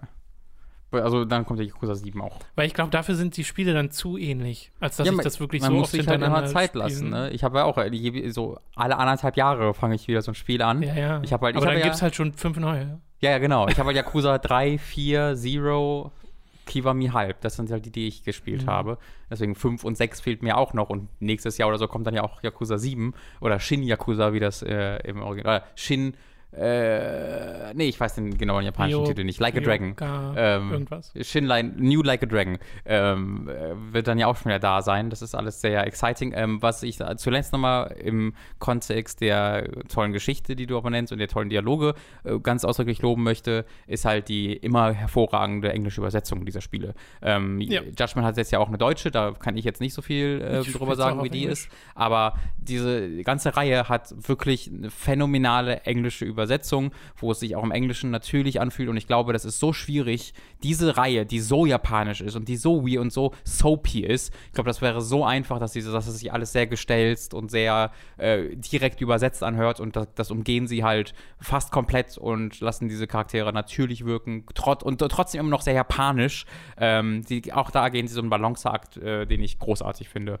Ähm, auch da, wie ich mittlerweile für all diese Themen gibt, gibt es mittlerweile gibt's ein äh, Tim Rogers Video auf Kotaku zu. Mhm. Wie ich jetzt, ich habe es noch nicht gesehen, ähm, nicht. aber äh, wo er irgendwie auf dem Bett liegt mit einem der Übersetzer in einem Hotel Obwohl doch, und das mit ihm darüber, mal, das habe ich mir glaube ich sogar mal mit ihm darüber darüber redet. Das ist bestimmt toll. Ich weiß es nicht. Äh, ja, ähm, ja, genau. Es hat auch eine englische Sprachausgabe diesmal, die habe ich aber nicht probiert. Ja. Also ich spiele jetzt auf Japanisch mit Das würde für mich auch fallen. Ich muss das Gefühl haben, dass ich gerade eine japanische Soap halt gucke. Ja, ja, ich finde auch, das gehört so ein bisschen ich, das, dazu. Die verbotene Frucht. Das sollte eigentlich kein westliches Auge erblicken, diese Serie. Doch. So ist es ja zum Glück nicht mehr. ja. ne? also, aber sie werden immer noch so entwickelt und das mag ich halt. ja, klar, also immer noch so. Dieses Not for You. Das, dieses sehr eigene, aber dadurch hat es halt seine Identität. Ne? Auf jeden Fall. Okay. Wir machen mal weiter mit äh, was sehr kurzem, nämlich Metal Wolf Chaos 8 XD. HD hätte ich jetzt fast gesagt. Würde auch stimmen, aber sie haben es XD genannt. Äh, das haben wir im Stream letzte Woche gespielt und ich habe es jetzt darüber hinaus nicht groß weitergespielt und du glaube ich auch nicht. Ich warte auf einen Patch, der ein paar der Probleme. Ja, löst. genau, denn es hat noch ein paar Probleme. Es läuft zwar schon, äh, es läuft mit 30 FPS, weil es wohl anders auch gar nicht geht, weil irgendwie Animationen an die Framerate gekoppelt sind und das zu Problemen führen würde. Irgendwie so. Äh, und man kann das schon problemlos spielen und es ist auch diese herrlich übertriebene, einerseits Action- äh, äh, ja, Maschine, die dieses Spiel ist, und zum anderen diese, äh, dieses drüber lustig machen über den amerikanischen Patriotismus und die Art und Weise, äh, wie irgendwie bestimmte Fernsehsender über Ereignisse berichten, wo sie dann hier ihren eigenen haben, DNN heißt er, äh, und das ist so over the top und so blöd und dumm und auch schlecht geschrieben eigentlich, mhm. weil es ist, es ist alles schon Englisch gewesen, war es damals schon im japanischen Release. Äh, aber halt, es ist schon korrektes Englisch, nur ja, es ist halt genau dieses. Ungeschicktes Englisch. Ich würde sagen, es ist genau das, was ich, was äh, ich bei Yakuza gelobt habe, äh, was sie dies halt nicht machen, dieses komplett eins zu eins übersetzte. Dass da irgendjemand ja, geguckt hat, ja, was sind die exakten Wortübersetzungen für diese äh, Sätze, die wir sagen. Und das sagen wir im Englischen. Denkst im Englischen, so redet, so redet man nicht im Englischen. Nee. So funktioniert das nicht. Ähm, Aber ich glaube halt trotzdem gleichzeitig noch dieses, ein Japaner schreibt so, wie, wie Amerikaner schreiben würden wie er glaubt, Was? dass Amerikaner sprechen würden. Sure, ja. Weißt du, das, ja, ich ja. glaube, das steckt halt da drin. Sure. Und das, wenn das dann übersetzt wird, wird es nochmal lustiger. Ja, ja, das stimmt. Äh, und das ist halt herrlich. Äh, da hatten wir im Stream ja auch nochmal Spaß mit, mit ein paar von diesen Cutscenes. Aber eben auch mit dem Spiel. Es ist mhm. halt super simpel. Also du hast wirklich dein Mech, mit dem du durch äh, Levels ballerst, hast äh, zwei Waffen, äh, links und rechts, die du wechseln kannst, unabhängig voneinander. Kannst also zwei Raketenwerfer auf beiden Seiten haben oder eine Maschinenpistole auf der einen, eine Revolver auf der anderen oder sonst was für äh, Kombinationen. Gibt auch so bestimmte Sachen wie eine Railgun, die nimmt beide Slots ein. Die lädt man dann auf. Da muss man eine Energieressource noch managen und die geht dann sogar durch äh, Gegner durch oder sowas. Und was dieses Spiel dann auszeichnet auf der Ebene ist einfach, wie viel in den Levels kaputt geht. Weil sau viele Sachen einfach zerstörbar sind. Äh, eins meiner Lieblingslevels, äh, was ich noch von der Xbox-Version kenne, ist äh, das Casino, wo haufenweise Automaten rumstehen und die Xbox einfach kaputt gegangen ist, wenn du da durchgerauscht bist und alles explodiert ist. Und äh, das passiert ja jetzt nicht mehr, ne? Also die Framerate stürzt jetzt nicht mehr ein. Äh, und äh, das ist ganz schön. Trotzdem fehlen jetzt halt ein paar Sachen. Also ein paar visuelle Elemente fehlen. Blumen gibt es zum Beispiel gar nicht. So ein Überleuchteffekt fehlt komplett, wodurch die Szenerie gerade bei diesen äh, neon erhellten nächtlichen Straßen sehr flach wirkt im Vergleich zum Xbox-Original. Und das ist ein bisschen schade, genauso wie es haufenweise Tonfehler gibt, wo irgendwie entweder Soundfiles gar nicht abgespielt werden oder nur sehr leise abgespielt werden oder dann auch mal zu laut abgespielt werden. Äh, das ist ein bisschen bedauerlich. Ja, es, wurde, ich, ich habe da ein bisschen versucht, was herauszufinden. Ich habe jetzt nichts Exaktes, aber es wird halt von einem äh, Studio in Singapur namens General Arcade wurde es äh, geportet. Ich glaube, das ist vielleicht ein Ein-Mann-Team. Ähm, ich bin mir da nicht sicher, aber ich habe ein bisschen was rauszufinden versucht und ich habe immer nur diese eine Person gefunden, die auch selbst dann in der Ich-Form twittert auf ja. dem Firmen, äh, auf dem General Arcade Account. Ähm, und der, die haben halt bisher, ich sag mal die, falls es mehrere Leute sind, ähm, wirklich einfach Port-Jobs gehabt. Also die haben sehr viele Spiele halt geportet äh, von einer Maschine auf die nächste. Ähm, aber das ist das erste Mal, dass sie nicht nur porten, sondern ja. auch upscalen und dass es halt ein, quasi ein Remaster sein soll. Ähm, und ja, es wirkt halt so, als ob das vielleicht ein bisschen viel Arbeit in ein bisschen wenig Zeit war. Äh, ich habe so ein bisschen die Vermutung mittlerweile, dass das vielleicht gar nicht der Plan war, dass das irgendwie ursprünglich intern bei Devolver gemacht wurde oder bei einem anderen Studio und es dann irgendwann letztes Jahr abgegeben wurde. Weil vorher hat man, auch da habe ich jetzt nicht viel zu General Arcade gefunden im, im, Zusammenhang mit Metal Wolf. Und das ist dann irgendwie erst vor ein paar Monaten so ein bisschen mal hm. kommuniziert worden. Ähm, ich will da jetzt erneut nicht sagen, dass das garantiert so ist, aber in meiner provisorischen Recherche sah es so aus. Ähm, vielleicht ist das so ein bisschen der Grund für die, diese seltsame Ein-Jahr-Verschiebung irgendwie. Ja, äh, ja für, von diesem Port, der dann halt nicht besonders ein aufregend Jahr wurde ist. jetzt verschoben. Ja, aber das ist halt nur für so einen Port, der halt sehr bare bones ist und nicht ja. groß verbessert wurde, sondern stattdessen teilweise Probleme hat, die vorher nicht bestanden, mit vielen Grafiken, grafischen Effekten, äh, mit Tonmixing, was, was so wirklich all over the place ist, was immer wieder, wo immer wieder Soundeffekte fehlen. Wir hatten bei uns in ein, zwei Cutscenes so wirkliche Probleme, dass man irgendwie an der Map vorbeigucken konnte ins Nichts. Mhm. Ähm, das ugh, ja, ist schon kritisch. Ist schon kritisch, ja. würde ich mir Besseres erwarten also, für so ein ne, XD-Port. Das, das, Original war jetzt auch kein technisch sauberes Spiel, wie das bei From Software ganz ja. oft der Fall war. Äh, das Mixing war da auch schlecht, aber das sind ja Sachen, die man dann erwartet würden, verbessert werden sure. im, in einem potenziellen Remaster genau. und werden sehr vielleicht noch via Patches. Gerade äh, diese fehlenden Soundeffekte sind halt wirklich so, hä? Das ist halt Silent Hill D-Collection Niveau, das geht eigentlich nicht. Äh, und also das naja, also ich weiß, was du meinst, aber Silent Hill ist ja noch mal mehr abhängig von Atmosphäre. Auf jeden Fall, nee, es ist lange nicht so schlimm. Es ist lange nicht so schlimm. Ja. Äh, ich würde das Spiel jetzt auch mit gutem Gewissen durchspielen, wenn genau. nicht schon auf dem General Arcade Account gesagt worden wäre, dass daran ja. gearbeitet wird ja. und dass das verbessert wird und dass sie sogar, also das war auf die Tonprobleme bezogen, auf das Mixing, aber auch auf die ähm, grafischen, die, die Spezialeffekte, die Blumeneffekte, da wurde gesagt, das konnte man nicht upscalen, das sah einfach nicht gut aus, aber wir wollen gucken, ob sie einen anderen Weg finden. Also da gab es jetzt keine Garantie. Okay. Ja, mal gucken. Vielleicht gibt es dann auch den einen oder anderen Modder, der sich dem annimmt. Wer weiß. Ja. Äh, eine Empfehlung würde ich dem Spiel trotzdem aussprechen, ja, weil es kostet knapp 20 Euro und das äh, ist ein okayer Preis dafür, dass jetzt diese, dieser Kultklassiker endlich für alle potenziell verfügbar ist und für so, also es ist auch kein so wahnsinnig langes Spiel, äh, für so ein paar Stunden äh, Unterhaltung ist das wirklich super, weil ja. eben die Story so Hanebüchen ist und weil parallel dann äh, das zwar stumpfe Gameplay befriedigend genug ist. Wir mhm. haben es mit EDF verglichen, äh, habe ich damals schon im From Software to Souls, äh, weil es wirklich in diese gleiche Kerbe schlägt, von wegen, es macht halt irgendwie Spaß, mit Raketenwerfern auf Sachen zu schießen, die dann in ganz viele Teile explodieren. Ich muss aber auch sagen, so ähm, man ist basic. vielleicht dem, dem, dem Spiel von vornherein noch ein bisschen extra skeptisch gegenübergestellt und ähm, ist dann da vielleicht extra vorsichtig, weil ich weiß gar nicht, ob es so viel simpler ist als alle anderen Third-Person-Shooter, die ich sonst so spiele oder kenne.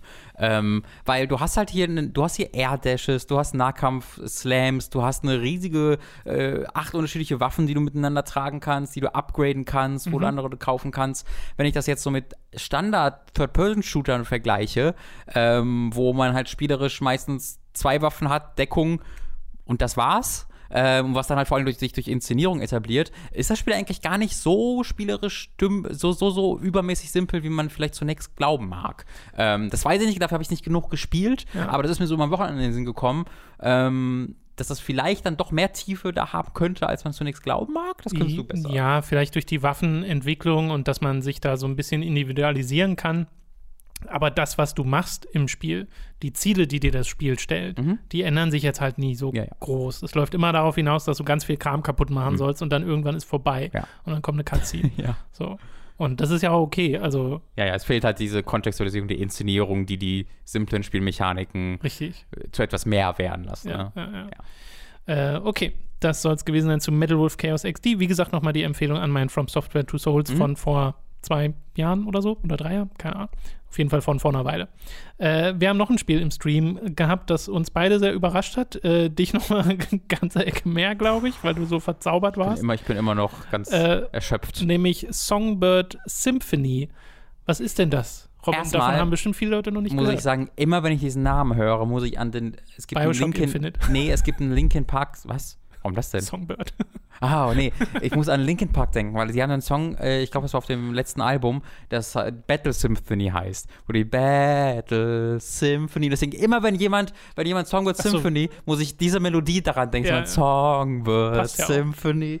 Das macht mich fertig. Egal. Ähm, Songbird Symphony ist ein ähm, Mix aus 2D-Plattformer und Rhythmusspiel. Ähm, und Cuteness Overload äh, und Liebe. Das sind die vier Sachen, die man hier, wo man hier so einen Mix zwischen bekommt. Ähm, du spielst einen kleinen Vogel, einen kleinen Kinder-Babyvogel, Baby nicht, aber so ein Kindervogel, wobei Tom gesagt hat, vermutet, dass er 35 ist. Ich weiß nicht genau, wirklich ein kleines Kind. namens Burp. Äh, namens Burp. Äh, und du bist, äh, ich weiß nicht, was für ein Vogel du bist, da müssten wir Mats äh, zu Rate ziehen. Ja. Äh, aber der wurde adoptiert von, an, von, von einem, vom Onkel Pi. Der bist du wie, wie ein Truthahn äh, oder ein, ein V, äh, v genau, ich ja. glaube, es soll ein V sein. Ähm, adoptiert von, von, von, von einem Derpy Pfau, der nicht so richtig willkommen ist äh, von, bei, in, diesem, in diesem Ort und von den anderen skeptisch begutachtet wird, aber Onkel P ist sehr freundlich zu ihm und motiviert ihn auch ruhig mal so ein bisschen zu adventuren und raus in die Welt zu gehen und das macht äh, Burp dann. Äh, und es ist ein fucking Musical. Was? Ja. Äh, wenn du dann mit so wichtigen Charakteren redest, dann wird es zunächst halt zu einem Rhythmusspiel, was super ist, was mir super viel Spaß bereitet hat. Aber zwischen den Rhythmusspiel-Gameplay-Sektionen fangen die Charaktere halt an zu singen. Also ohne dass es im Spiel mit Gesang vertont wird, aber du hast halt die Melodie und du hast so Geräusche, die die Vögel von sich geben, äh, Gesang halt und dann ein Text, der auf dem, der, der, der äh, im Spiel halt erscheint, wo dann äh, Karaoke-mäßig dir gesagt mhm. wird, wann was gesungen wird. Und wenn du halt ein großartiger Sänger bist, kannst du selbst mitsingen, wie wir das ja im Stream gemacht haben. Ähm, und dann ist es aber auch ein okayer Plattformer, der Spaß macht. Und dann hat es unglaublich viele Charaktere, die alle Dinge sagen und das ist gut geschrieben und lustig und so wholesome und so cute und es ist toll animiert, es sieht wunderbar aus. Ja. Ah, ich hab, oh. Ja, es ist alles so ein bisschen, hm. äh, und das meine ich jetzt nicht böse, aber ich sag mal überanimiert. Das heißt, alles ist sehr aktiv und ähm, sehr ausdrucksstark. Sehr lebendig. Äh, ja. Sehr lebendig, genau. Und das passt aber sehr gut zu diesem Spiel, weil allein schon dein kleiner Vogel, wenn du einfach mal drei Sekunden stehen lässt, fängt er halt an zu tanzen, weil er kann nicht stillstehen. Ja, und so. sich den Bauch zu reiben als Teil seines Tanzes. Ja, genau. Weil die haben alle, alle Vögel haben hier Deadbots und, und so richtig sind sehr thick. Sie sind, das sind dicke ja, die, die Vögel. haben eigenartig die Hintern gezeigt. Die haben so schön Vögeln. geformte, das, das dicke Pos, liebe Leute. Merkwürdig. Das ist faszinierend. Erneut, macht das Spiel aber ebenfalls nur besser. ja, es ist halt ähm, Herz allerliebst einfach. Mm. Es ist sehr süß. Wir haben es jetzt halt nur ein bisschen mehr als eine halbe Stunde gespielt. Äh, und ich habe keine Ahnung, wie lange es noch geht oder was da noch kommt in dem Spiel. Aber allein, dass du so relativ große Levels hast, wo Erkundung schon eine Rolle spielt und du dann belohnt wirst, einfach dadurch, dass du halt so schräge Charaktere triffst, mit denen du dann so kurze Dialoge hast, die aber halt äh, auch sehr süß geschrieben sind und sogar die deutsche Übersetzung ist, wie mhm. wir festgestellt ja. haben, äh, echt gelungen, mal abgesehen von so kleineren Fehlern, dass mal ein Leerzeichen fehlt oder so. Mhm.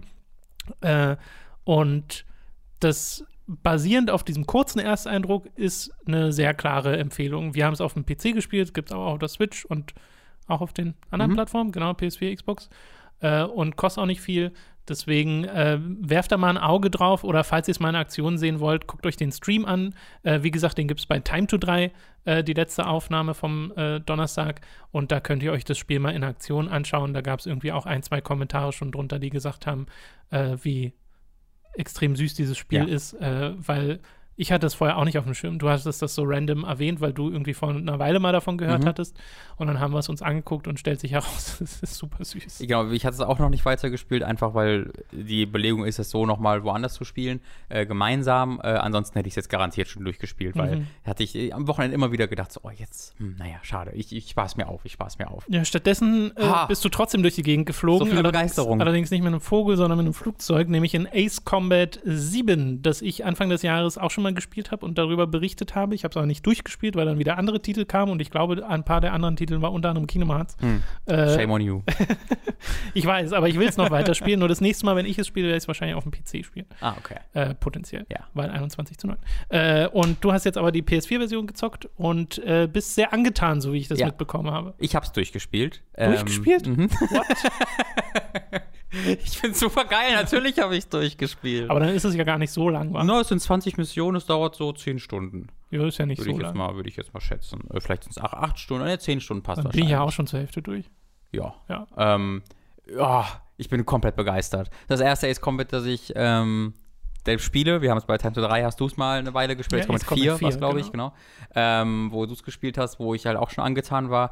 Ähm, aber es dann selbst zu spielen, ist nochmal eine sehr, sehr andere Nummer. Ähm, das ist so ein Spiel, also erstmal, ich habe angefangen, die ersten ein, zwei Missionen mit dem Standard-Bewegungsoption, wo, wenn du nach links drückst, du auch nach links fliegst und Bäh. nach rechts fliegst nach rechts. Bäh. Es war halt sehr, sehr gut, um langsam so ein bisschen in die Steuerung reinzukommen und nicht überfordert zu werden, weil das ist halt alles sehr viel und alles sehr schnell und man äh, greift diesen Controller sehr hart und wird nervös. äh, und dann so nach zwei, drei Missionen habe ich dann die Expert-Steuerung äh, ausgewählt und wurde dann auch mit jedem Mal besser und so nach vier, fünf Missionen ja. war ich dann auch wirklich drin und habe halt gemerkt, wie viel besser ich auch fliegen kann mit der Expert-Steuerung, weil du so wahnsinnig viel mehr Bewegungsoptionen ja. bekommst und sehr viel direkter auf verschiedene Manöver reagieren kannst selbst. Ähm, und ich möchte auch kurz beim Spielerischen bleiben, weil mich das halt wirklich so begeistert hat.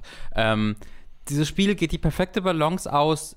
Ich bin anspruchsvoll, aber nicht zu anspruchsvoll jede dieser Missionen, nicht jede dieser Missionen, aber ein Großteil dieser Missionen führt dazu, dass ich wirklich so meine Umgebung vergesse und wie gesagt, mein Controller so richtig hart am, am Grippen bin und nur, holy shit, oh, und äh, so gefühlt gerade so diese Mission schaffe. Mhm. Ähm, aber nur sehr, es gab dann ein, zwei Missionen, wo ich, wo ich dann über diese Grenze hinübergespült, wo ich, wo ich dann frustriert war. Da tatsächlich jetzt keine Probleme Nicht? mit. Okay, nee. das ist eine, die mir halt sofort einfällt. Kann ich wo, auch voll sehen. Ich so dachte, dieses scheiß Blitze. Ja, ja, da kannst du halt einfach Pech haben. Da hast du einfach Glück gehabt, dass ja. die mich nicht umgebracht haben. Ähm, aber es gab so später ein, zwei Missionen, wo ich halt wirklich so, boah, krass, Alter, seid ihr verrückt, ähm, wo ich wirklich ein bisschen frustriert wurde. Aber ansonsten war es immer so, ich hab, bin unfassbar gestresst, aber immer auf einer Ebene, wo ich mega viel Spaß habe, weil ich immer das Gefühl habe, ich, ich schaffe das und ich kann das und ich, ich, ich kann auf alles gut reagieren. Spielst du ein Cockpit an sich? Äh, ich wechsle ständig hin und her. Okay. Ähm, wenn ich in direkten Dogfights bin, dann ja. Also nicht Cockpit, sondern so Ego ohne, ohne das. Ohne Interface? Ohne, Oder nicht Interface? Also es gibt halt drei Perspektiven. Du hast die Außenperspektive, du hast die Ja. Cockpit-Perspektive, wo du wirklich in diesem Flugzeug sitzt, das du auch im VR-Modus hast. Und es gibt quasi die Ego-Perspektive, nenne ich es Ja, mal, ja, ja. wo du das Flugzeug auch nicht siehst, sondern Mhm. einfach in der Ich, nicht in der Ich-Perspektive, aber in der Ich-Perspektive des Flugzeugs fliegst du statt in der Ich-Perspektive des Wenn das Piloten. Flugzeug vorne Augen hätte. Genau. Ähm, und so bin ich dann meistens geflogen in Dogfights und so, weil es einfach die über der Übersicht sehr hilfreich, äh, sehr, sehr, sehr, sehr dienlich ist. Ähm, aber wenn ich irgendwie so geflogen bin oder ähm, Bombing Runs auf, äh, auf Ziele am Boden geführt habe oder so, habe ich oft die Außenperspektive genommen, einfach weil es cooler aussieht ähm, und äh, das dann halt nicht so anspruchsvoll in dem Moment war, wo ich dann in die EU gehen müsste. Ähm, da habe ich ständig hin und her gewechselt. Okay. Ja, äh, bei mir, also ich habe es immer in der Ego-Perspektive gespielt, zumindest soweit ich mich erinnere, ähm, weil sich das für mich am immersivsten anfühlt. Gerade wenn du dann irgendwie durch die Wolken, Wolkendecke brichst oder sowas, weil das Spiel sieht ja phänomenal aus in dem, was es da inszeniert und ist eines der wenigen Spiele, weil bei anderen würde mich das überhaupt nicht interessieren, aber hier durch so ein Replay durchzuschalten und diese verschiedenen Kameraperspektiven und dann äh, Screenshots zu machen und sowas, da, da hatte ich auch extra viel Freude dran, weil das halt so cool Es aussieht. bräuchte da, finde ich, eine bessere Vorspulfunktion. Ja, das stimmt. Weil man kann es nur mal zwei vorspulen Ja, und diese Missionen ja. gehen meistens 20 bis 30 Minuten. Äh, und wenn du dann die coolen, weil diese Missionen verändern sich auch ständig grundsätzlich, Ja. dass du in der ersten Hälfte was völlig anderes machst als in der zweiten Hälfte. Äh, und wenn du dann in der zweiten Hälfte den coolen Dogfight hast, dann musst du halt 10 Minuten lang erstmal vorspulen auf 5 Minuten lang und das ist ein bisschen nervig. Genau, ja. Aber trotzdem ist von der Inszenierung her halt sehr Ja. eindrucksvoll. Und es hat ja dann noch, wie findest du das, diese normalen Cutscenes äh, zwischen den Missionen, die sind ja auch sehr. Was meinst du mit normale Cutscenes? Naja, na, wie es sich halt erzählt. Du hast ja zum einen den Radio-Chatter, über den dir viel erzählt wird, oder die Mission-Briefings, Mhm. aber dann gibt es ja auch Cutscenes. Genau, also redest du einfach von insgesamt, du redest von den Briefings und den CG-Cutscenes oder genau, die du? Okay. CG-Cutscenes. Ähm, Komme ich jetzt gleich zu. Ich wollte noch kurz beim Gameplay bleiben, Mm, weil das okay. vergesse ich sonst. Ich kenne mich. Ähm, geht auch schnell, äh, weil was dieses Spiel auch wunderbar macht, ist das Metagame mit dem Upgrading, wie ich finde. Ähm, du hast halt einen Upgrade-Tree, einen Aircraft-Tree, wie es hier genannt wird, und äh, kannst dort äh, verschiedene Pfade gehen, um da bestimmte Flugzeuge freizuschalten und Einzelteile für die Flugzeuge, die du ausrüsten kannst, womit du die verbessern kannst. Und ich habe, das war das perfekte Balancing aus. Ich muss schon ein bisschen Zeit in diesem Flugzeug verbringen oder in den Flugzeugen, die ich habe und lerne die ein bisschen kennen und die Unterschiede kennen. Aber wenn ich irgendwie das Gefühl habe, ich will jetzt mal ein neues Flugzeug haben, bekomme ich auch ein neues. Und die sehen dann das wirklich so unterschiedlich aus und spielen sich dann tatsächlich auch für mich als Amateur merklich unterschiedlich, dass mir das richtig motiviert, mich das richtig motiviert hat. Äh, und dann halt, ich habe am Ende des Spiels dann wirklich das letzte Flugzeug dieses Trees freigeschalten. Das Sehr war gut. großartig. Äh, ja, das fand ich auch toll. Äh, die Story, das ist super faszinierend, wie ich finde. Ähm, ich würde die zwei teilen, weil was ich super mag, ist das Storytelling. Das liebe ich sogar ein bisschen. Diese Cutscenes sind, wie ich finde, gehören zu den am besten inszenierten Cutscenes, die ich seit Jahren gesehen habe. Ich vergöttere die Inszenierung dieser Cutscenes. Weil was sie machen, ist, finde ich, genial. Sie fahren die Inszenierung unglaublich stark zurück in ihren CG-Cutscenes und ähm, man sieht äh, Charaktere meistens nur aus Entfernung. Ähm, man sieht auch immer wieder Nahaufnahmen von den Gesichtern und da bricht es dann ein bisschen. Aber ansonsten gibt es mega viele Cutscenes-Stellen, wo ich nicht weiß, ob es echte Fotoaufnahmen sind, die leicht animiert werden, ob es nur Fotoaufnahmen sind, die gar nicht animiert werden, oder ob es CG ist. Das weiß ich einfach ganz oft nicht, weil sie dann auch so einen ähm, Kruselfilter, wie nennt man es nochmal? Ich habe den Namen Noise. vergessen. Ja, so, na, es hat so einen Filmgrain. Genau, so, so einen Filmgrain-Filter da drüber legen, wodurch es für mich oft unmöglich wurde zu sagen, ist das gerade CG oder ist das einfach Foto? Ähm, und dann sieht man aber, ah, das ist animiert, das muss doch CG sein. Und diese Masch dadurch, dass es halt so viel Maschinerie zeigt, Maschinerie ist ja viel einfacher Ja, ja. Ähm, real, real, realistisch zu zeigen als Menschen. Und das geht halt nicht, wenn du die Nahaufnahmen der Menschen siehst. Dann siehst du halt, okay, das ist nicht echt. Aber auch wenn man die Menschen von weitem sieht und die dann oft auch nur leicht animiert dastehen und in unglaublichem Pathos irgendwie Oh, über ja. die Farbe der, des Himmels reden und wie das ihre eigenen geistigen Zustände äh, visualisiert, ähm, da wirkt es dann auf mich nahezu echt immer wieder. Und das habe ich in Cutscenes so, weiß ich nicht, auch in Uncharted sieht nicht echt aus. Das sieht wahnsinnig, wahnsinnig, wahnsinnig toll aus, aber es sieht nicht echt aus. Und dass ich hier so ein Gefühl habe, ich sehe einfach echtes, ähm, Mhm. hat mich richtig umgehauen. Ja, also ich kann mich jetzt gar nicht so sehr an so herausragende Inszenierung erinnern. Ich glaube, ich weiß aber, was du meinst, durch die Art und Weise, wie sie ihre Bilder darstellen. Und gleichzeitig führt es ja auch zu so ein paar lustigen Sachen. Ne? Der Hund ist ja inzwischen zu einem Meme mhm. geworden mhm. in, äh, in dem Spiel, weil es einmal einfach ein Foto von einem Hund gibt, ja. das sich nicht bewegt, äh, der da einfach dasteht. Und äh, dann aber, wa was es für mich auf eine andere Ebene hebt, ist der Soundtrack. Ja, denn, also, hm, ich weiß, was du meinst. Der hat mich dann aber im, im, im Kontext meiner Erwartungen relativ nicht enttäuscht, aber ich, es gab nur ein, zwei Szenen, wo ich den okay, dann bemerkenswert fand. Okay. Ähm, bei mir war es wirklich diese, die, die Kameraarbeit. Weil ich halt so ein Spiel, also so inszenieren sich Spiele nicht. Ähm, mit statischen Kameraposition, wo die Kamera einfach irgendwo steht oder wenn du ein Flugzeug hast, dass sie dann das quasi so inszenieren, als ob die Kamera auf dem Flügel des Flugzeugs sitzen würde und sich mit dem Flugzeug mitbewegt. Ähm, da fand ich es dann überragend, mhm. weil ich einfach so ein Spiel so noch nie inszeniert gesehen habe. Okay. Äh, ja, aber freut mich sehr, dass dir das äh, Spiel jetzt auch Spaß macht. Ich muss es dann auch noch mal zu Ende spielen. Ja. Ich wünschte, es gäbe mehr VR-Missionen. Ich weiß nicht, ob sie irgendwie mal Updates nicht. angekündigt haben oder sowas, aber der VR-Teil ist super, aber halt super kurz auch ja. gleichzeitig. Äh, in VR diese Dinger zu fliegen ist halt wirklich nochmal was anderes. Ich hast du ja, auch nochmal gemacht. Hast ja. ja auch, wir hatten ja auch mal im Stream mhm. gespielt, da hattest du das ja auch gemerkt. Überragend. Äh, mir wird da ja nach einer Weile schlecht, also ja. ich kann das nicht so lange spielen, aber äh, die Zeit, in der ich spiele, ist es so das krasseste, was ich bisher, glaube ich, in VR gemacht habe. Mhm. Also zumindest fällt mir nicht mehr ein, was so nee, extrem ich, wird. Ist auf jeden Fall sehr oben mit dabei. Ja. Äh, mir ist gerade eingefallen, ich habe gerade das zwei gezeigt, die Story, weil du hast A, dieses Storytelling, die Inszenierung, die ich halt überragend finde, dann gibt es halt die Story, die erzählt wird.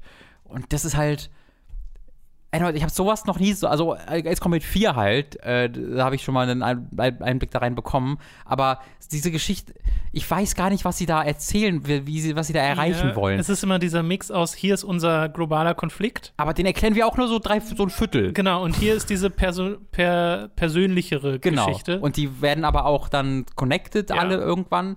Ähm, du hast hier das ist für mich absolut unbegreiflich. Ich habe letztes Mal über Namen geredet, dass ich es hasse, wenn in Spielen irgendwie zwei Personen, zwei wichtige Personen vorkommen und die haben den gleichen ersten Buchstaben oder so. Die, der eine heißt Sarah und der andere heißt Sandra. So, das finde ich, find ich schlimm, weil das finde ich ist dann schwer zu merken, was, wer da wer ist. Hier kämpft Eruja gegen Oja auf dem, so, ja, auf ja. dem Kontinent Yuja. Yeruja auf dem Kontinent Yuja gegen Osha ich habe wirklich ohne Witz 17 Missionen dieser 20 Missionen mal gebraucht, um immer mal zuverlässig zu verstehen, auf welcher Seite ich kämpfe. Das ist so schlimm. Die können doch nicht Osha gegen Eurosha auf dem Kontinent o Eurosha gegen. Das ist so was? Ja, ja. Das ist völlig, das ist völliger Wahnsinn. Ähm, und das ist, wird dann halt kombiniert damit, dass es sich nie so richtig deutlich erklärt, sondern du, ja, hier, die haben halt angefangen zu kämpfen. Warum? Ja, hm. das wird dann irgendwann in, in letzten Mission so ein bisschen erklärt, während du gerade gegen 20.000 Flugzeuge kämpfst als Voice-Over. Ähm, aber dann hast du halt auch diese persönliche Geschichte, wie du sagst, die dann auch nicht so richtig wirklich doll erzählt ist, aber es wird halt, es ist halt so was Einzigartiges, dass dann die Geschichte selbst am Ende so ein großes Schulterzocken im, Zucken am Ende ist, weil du alles nur so halb verstehst und es, das Spiel also auch gar kein so großes Interesse hast, dass du es verstehst und es dann halt vorbei ist. Aber irgendwie ist es trotzdem geil. Einfach weil ich weil, weil die verrückt sind, sowas so zu machen. Ähm, ich, also super. Ich habe mir ein paar YouTube-Videos auch angeguckt, so zu na, danach, so Meinungen zugehört. Äh, und es gab so einen Ace Combat-Fan, der äh, diese Spiele ähm, bezeichnet hat als Metal Gear, Metal Gear Solid, aber, nee, gar nicht, nicht Metal Gear, sondern Star Wars. Aber es sind keine Raumschiffs, sondern echte Flugzeuge.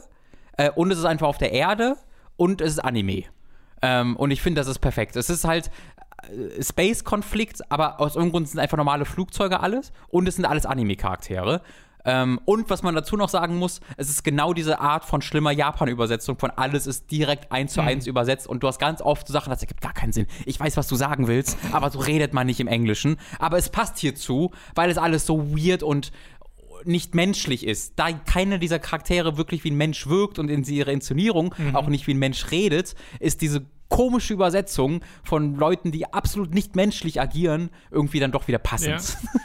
Ja. äh, Finde ich interessant, wo kommt denn der Star Wars-Vergleich her? Einfach in der Art und Weise, wie es seine Flugzeuge inszeniert? Nee, sondern eher, weil es dieses, ähm, wie, wie erkläre ich das? Diese Flugzeuge agieren halt nicht wie Flugzeuge, sondern eher wie Raumschiffe. So, du hast halt hier dieses Riesenraumschiff, was angeflogen kommt. Der und Arsenal Bird. Kämpft, der Arsenal Bird. Und dann kämpfst du damit. Und hier hast du den Death Star, was hier ein Space Elevator ist. Und es ist alles viel größer, als es mhm. Sinn ergeben würde auf der Erde. Aber es spielt einfach trotzdem alles ja. auf der Erde. Und du hast halt diese Planeten, die gegeneinander kämpfen. Aber hier sind es einfach Länder. Ja, ja. Ähm, ja. ja, weil Metal Gear war ja der Vergleich, der Leo und mir gekommen ist, als wir den Trailer mhm. bei der letzten Gamescom gesehen haben. Ich glaube, es war bei der letzten ja, oder vorletzten. War, war auf der Gamescom äh, Genau.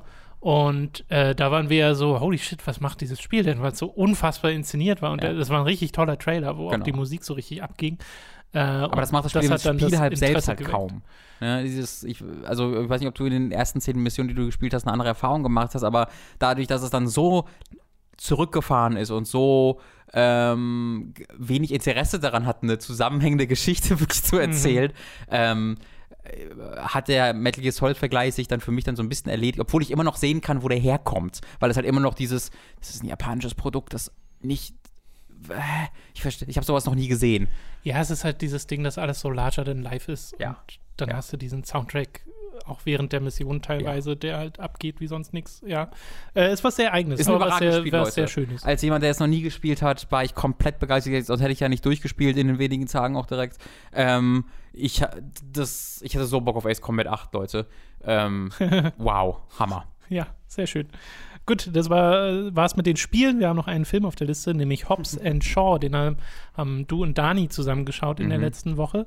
Ähm, ich kenne ja Danis Eindruck. Wie ist denn deiner? Es ist kein guter Film. es ist kein guter Film. Ich bin nicht traurig, ihn geguckt zu haben, weil ich habe auch keinen guten Film erwartet, um ehrlich zu sein.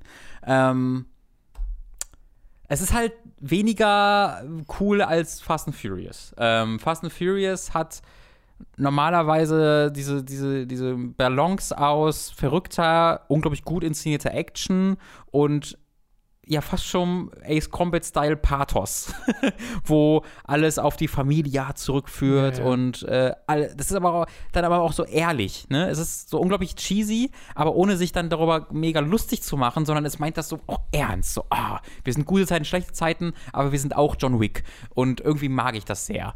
Ähm, und bei Hobbs Shaw geht viel davon verloren. Ähm, ich würde sagen aus zwei Gründen. Zunächst einmal fehlt die grandios inszenierte Action. Es hat sehr viele krass grandiose ähm, Set-Pieces, die aber die, die Inszenierung fehlt. Ähm, hm. Vor allem, wenn ich an Fast Furious 7 denke, was ja von James Wan inszeniert wurde. Das war halt einer der besser inszenierten Actionfilme, die ich in diesem Jahr gesehen habe, wenn der Film rauskam. Ähm, Hobbs Shaw ist sehr wie eine dieser Hollywood-Filme inszeniert, wo du oftmals nur eine so ungefähre Idee hast, wer wo steht und wie die in Relation zueinander stehen und sehr schnelle Cuts hast du. Und dann ist es zwar unfassbar absurd und cool, was da gerade gemacht wird, mhm. nur wie es eingefangen wird, da fehlt dem diese, all diese Fast and Furious ähm, äh, Aspekt irgendwie, mhm. wofür ich diese Serie auch sehr gern mag. Äh, und dann fehlt halt auch diese der, diese, dieses Ehrliche fehlt so ein bisschen. Bis zum letzten Drittel des Films. Ähm, da kommt das. Äh, aber ansonsten besteht dieser Film bis zum letzten Drittel oder Viertel eigentlich nur aus Hobbs und Shaw, die aber nicht agieren wie die, wie die Charaktere, die du kennengelernt hast. Also ähm, wer Hobbs noch kennt, das ist der Charakter von The Rock, der wurde in Fast 5 ange, äh, eingeführt. Der war halt ein recht ernster Charakter, der sich über die anderen ab und zu so mit Spitzen lustig gemacht hat, aber der trotzdem so sehr duty-bound war. Und äh, wo der Comedy daher kam, war halt, dass er so duty-bound war, dass er diesen fucking Gips durch Anspannung seines Bizeps zerstören wird, weil er jetzt die Welt retten muss, verdammte Scheiße. Ähm, das geht hier komplett verloren. Hier ist er nur noch The Rock. Hier mhm. ist er nur noch, ich mache lustige Kommentare mhm. und dann steht dem Jason Statham gegenüber und ich mache auch lustige Kommentare. Und ich weiß nicht, ob Danny davon auch erzählt hat, aber es gibt immer, es gibt so drei Stellen, glaube ich, in diesem Film, wo der Film sich für fünf bis zehn Minuten pausiert und es einfach nur Hobbs und Shaw die gegenüber sitzen und sagen, ich finde dich so scheiße, wenn ich daran, ich würde lieber äh, die Hoden eines schwitzigen Kängurus ablecken, bevor ich hm. nochmal mit dir rede. Da wird es einfach zu Angry Video Game Nerd für 10 Minuten. Ähm, und es ist wirklich genau, also das war keine Übertreibung, die ich gerade, irgendwas mit Hoden ablecken ist wirklich, was sie da ja, sagen. Ja. Und das machen sie dann acht, neun, zehn Mal und dann geht der Film weiter. Und das ist schon okay. Also, ich musste da lachen, weil ich gar nicht fassen konnte, was dieser Film da gerade macht. Aber so richtig geil ist es nicht. Ähm, Deswegen war ich dann so am Ende jetzt nicht traurig oder wütend oder unzufrieden, weil der Film genau so das dann wieder doch war, was ich mir dachte, aber halt leider nicht so gut, wie ich dachte. Wo der Film richtig gut ist, wie ich finde, ist bei Idris Elba. Weil der Bösewicht, das ist dieser, also dieser Bösewicht ist mehr Marvel-Bösewicht als viele Marvel-Bösewichte. Ähm, wenn du dir anguckst, der Winter Soldier oder so, der, ist, der kann viel weniger als Idris Elba kann. Idris Elba hat ein Transformer-Motorrad, was einfach Transformer-Geräusche von sich gibt, was sich transformieren kann im, während der Fahrt und dann unter LKWs durchfahren kann mhm. oder im Sprung so sich dreht, dass du landen kannst. Das ist völlig absurd. Gleichzeitig ist aber ist er, kann er hat halt Rüstung an, wodurch er Kugeln abwehrt und er hat Computerchips, wodurch er äh, sehen kann, oh, in drei Kilometern kommt eine Rakete angeflogen. So nach dem Motto. Und er analysiert in Zeitlupe immer, wenn jemand anfängt zu, schla zu schlagen, siehst du aus der Ich-Perspektive, wie so überall Computergrafiken überlagert werden und er analysiert den Schlag und dann kann er schnell ausweichen. Ähm, und er regeneriert halt Schussverletzungen. Er ist einfach ein Superheld, äh, der mhm. auch so sagt, I'm the bad guy. Und das mag ich wiederum. Da hat es genau dieses übertriebene, was ich sehr gerne mag. Aber ansonsten mäßige CG, mäßige mhm. Inszenierung, Charaktere nicht mehr so lustig wie früher. Äh, Im letzten Viertel kommt dann diese Familia wieder sehr zum Tragen, weil Hobbs nach Hause, nach Hawaii äh, fliegt und da ist dann auch ein Roman Reigns ist dabei, ist auch ein Wrestler wie The Rock, der glaube ich auch mit ihm verwandt ist, äh, die dann in, mit ihrer Familie da rumhängen. Das ist wieder cool. Kann man sich angucken, muss man aber nicht. Okay. Ja, ja ich glaube, Dani meinte so, dass das so ein Film ist, der Spaß macht, während man ihn guckt und da hat man ihn ganz schnell wieder vergessen. Ja, würde ich auch sagen. Dass da nichts drin ist, was so Eindruck hinterlässt. Genau. Sag ich mal so. Genau, und das haben die Fast and Furious Filme ein bisschen besser geschafft in der Vergangenheit. Ähm, ja, müssen wir auf Fast and Furious 9 naja. dafür warten. Äh, der ja sicher auch irgendwie dann kommt. 9 und 10. 9 und 10 werden gleichzeitig gedreht. Ach so, schön. of course. in 9 zumindest bin auf die deutschen Namen gespannt. In 9 zumindest ist auch The Rock nicht dabei. Übrigens. Ja, die mögen sich doch nicht, oder? Hier Vin Diesel und The Rock. Genau, deswegen haben sie so ein bisschen die ja. eigenen. Eigentlich mag es ja niemand. Also so, jetzt gerade auch ähm, wie heißt sie noch? Die äh, Michelle Rodriguez. Ja. Äh, da hat der, äh, der Wright, der Drehbuchautor, ich habe da den Namen vergessen, Chris Morgan, glaube ich vielleicht, der Drehbuchautor, der die Fast Food Filme schreibt, äh, seit drei seit Tokyo Drift, inklusive auch jetzt Hobbs Shaw, der hat die alle geschrieben, äh, mit, mit auch anderen Leuten zusammen. Der meinte, äh, wir wissen, dass es Hashtag Justice for Hahn gibt. Diese Story ist nicht vorbei. Äh, ich, es gibt Leute, die sind, für, die sind halt unzufrieden damit, dass Shaw, also der Jason Statham-Charakter, zu dieser Heldenfigur gemacht wird, weil der hat den ja umgebracht. Äh, und wir, wir, wissen das und wir halten das im Kopf und das wird noch relevant werden. Und denkst du dir, ja, ergibt Sinn.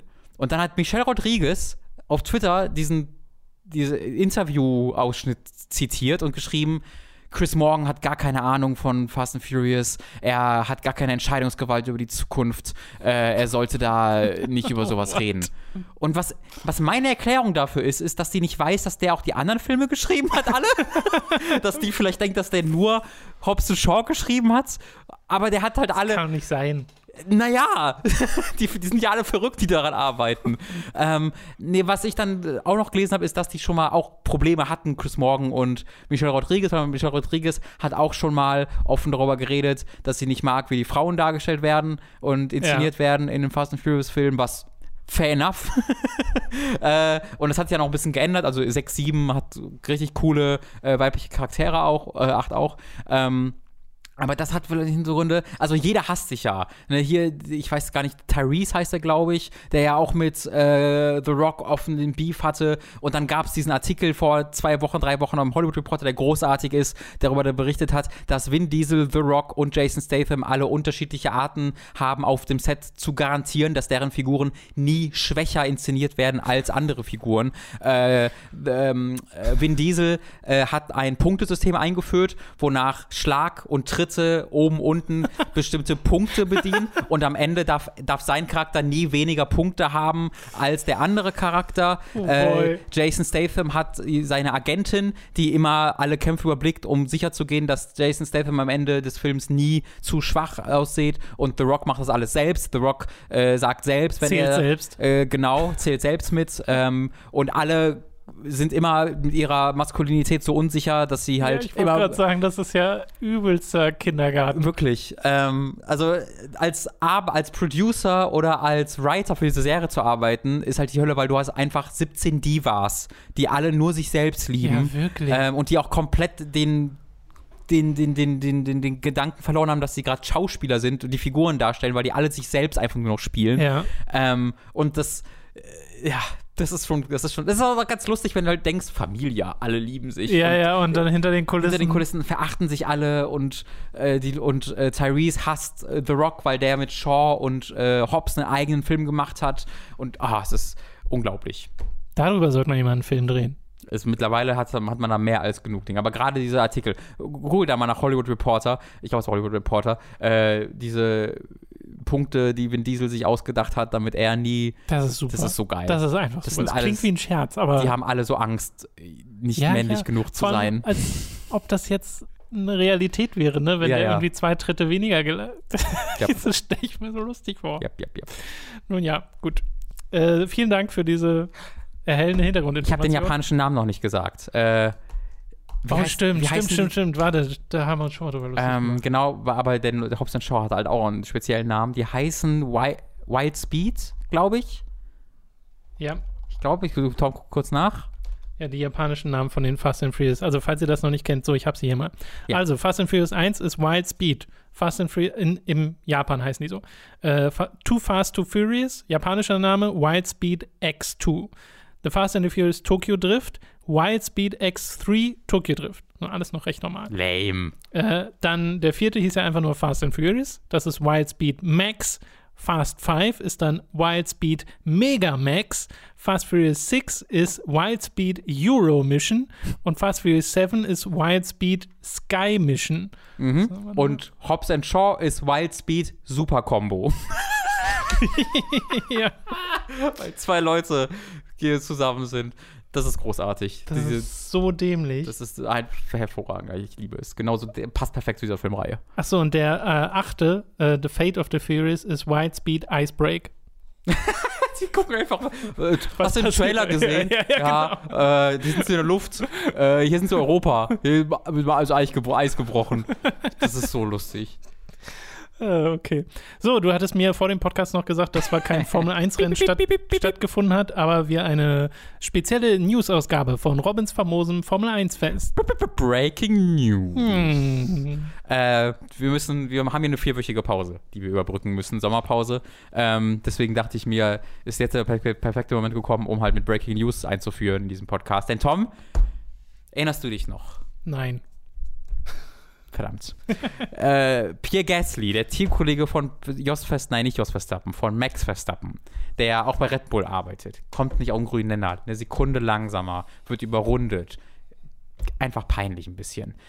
Vor zwei Wochen, Helmut Marko, kennt ihn, hat er noch gesagt, wir werden dieses Jahr keine Fahrer wechseln. Die Fahrer wurden gewechselt, überraschenderweise, äh, zwei Wochen später. Äh, Albon von Toro Rosso, der ist auch, glaube ich, zwölf, ähm, der jetzt gerade seine erste Saison in Toro Rosso fährt, der sehr gut fährt, aber auch noch sehr unerfahren ist, wurde jetzt befördert zu Red Bull und der Pierre Gasly nach jetzt ein paar Rennen im Red Bull wurde wieder defördert zu Toro Rosso. Äh, und das ist besonders amüsant, weil bei Toro Rosso ja gerade auch Kvyat fährt. Und Kvyat ist der, der bei Toro Rosso gefahren ist, dann zu Red Bull befördert wurde, dann so viele Credits gebaut hat, dass er wieder zu Toro Rosso zurückgestuft äh, wurde, dann da immer noch so viele Credits wurde, dass der ganz gefeuert wurde und jetzt seit dieser Saison wieder neu bei Toro Rosso wieder reingeholt wurde und da jetzt überragend fährt. Mhm. Und der fährt jetzt, der wurde nicht befördert, sondern der Album wurde befördert und jetzt fährt bei Toro Rosso, fahren jetzt zwei Fahrer, die mal bei Red Bull gefahren sind und äh, ja, die da gefeuert wurden und zurückgestuft wurden. Ähm, und bei Red Bull fahren jetzt äh, mit Albon und Verstappen zwei sehr, sehr junge Leute, die halt äh, da ihre Talente unter Beweis stellen können, was bei Verstappen sehr erfolgreich war. Bei Albon muss man das jetzt sehen, weil, holy shit, du bist in deiner ersten Saison, du lernst das alles noch, du fährst mit Formel 1 oder das erste Mal auf diesen Strecken äh, und jetzt bist du direkt in einem der beiden Top-Teams ähm, und musst gegen, mit Verstappen fahren, das eine, der eine der besten Fahrer ist, die es im Feld gibt. Ähm, fand, no ich fast, fand ich, äh, also Red Bull ist einfach wirklich so hardcore. Wenn du da nicht lieferst, dann einfach Kopf ab. Sofort. ähm, Komm mal, ist, Kopf ab. Ja, wirklich, es ist faszinierend. das wollte ich kurz mit euch teilen, das war eine wichtige Nachricht. Sind das denn News, die du begrüßt?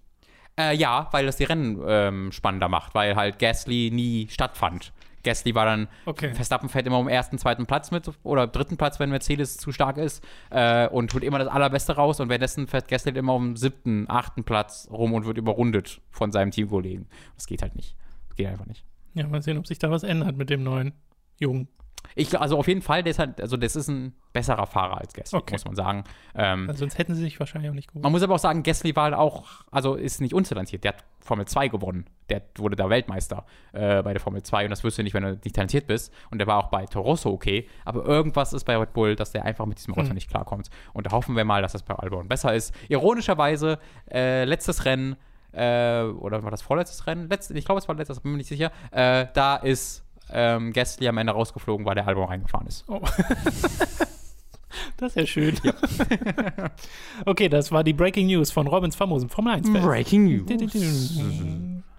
Sehr schön. Damit sind wir mit den äh, Themen durch für diese Woche. Bleibt uns noch zu erwähnen, dass ihr uns unterstützen könnt auf patreon.com slash hooked und steadyhq.de slash hooked. Ab nächsten Sonntag gibt es nämlich wieder wöchentlich Praise the Casual, das äh, diese Woche, also beziehungsweise letzten Sonntag jetzt gestartet ist, mit einer Folge, die ihr euch alle anschauen könnt. Und ab der zweiten Folge ist es dann Patreon und Steady exklusiv ab 5 Euro beziehungsweise Dollar, äh, je nachdem, wo ihr euch das anschauen wollt, könnt ihr da machen.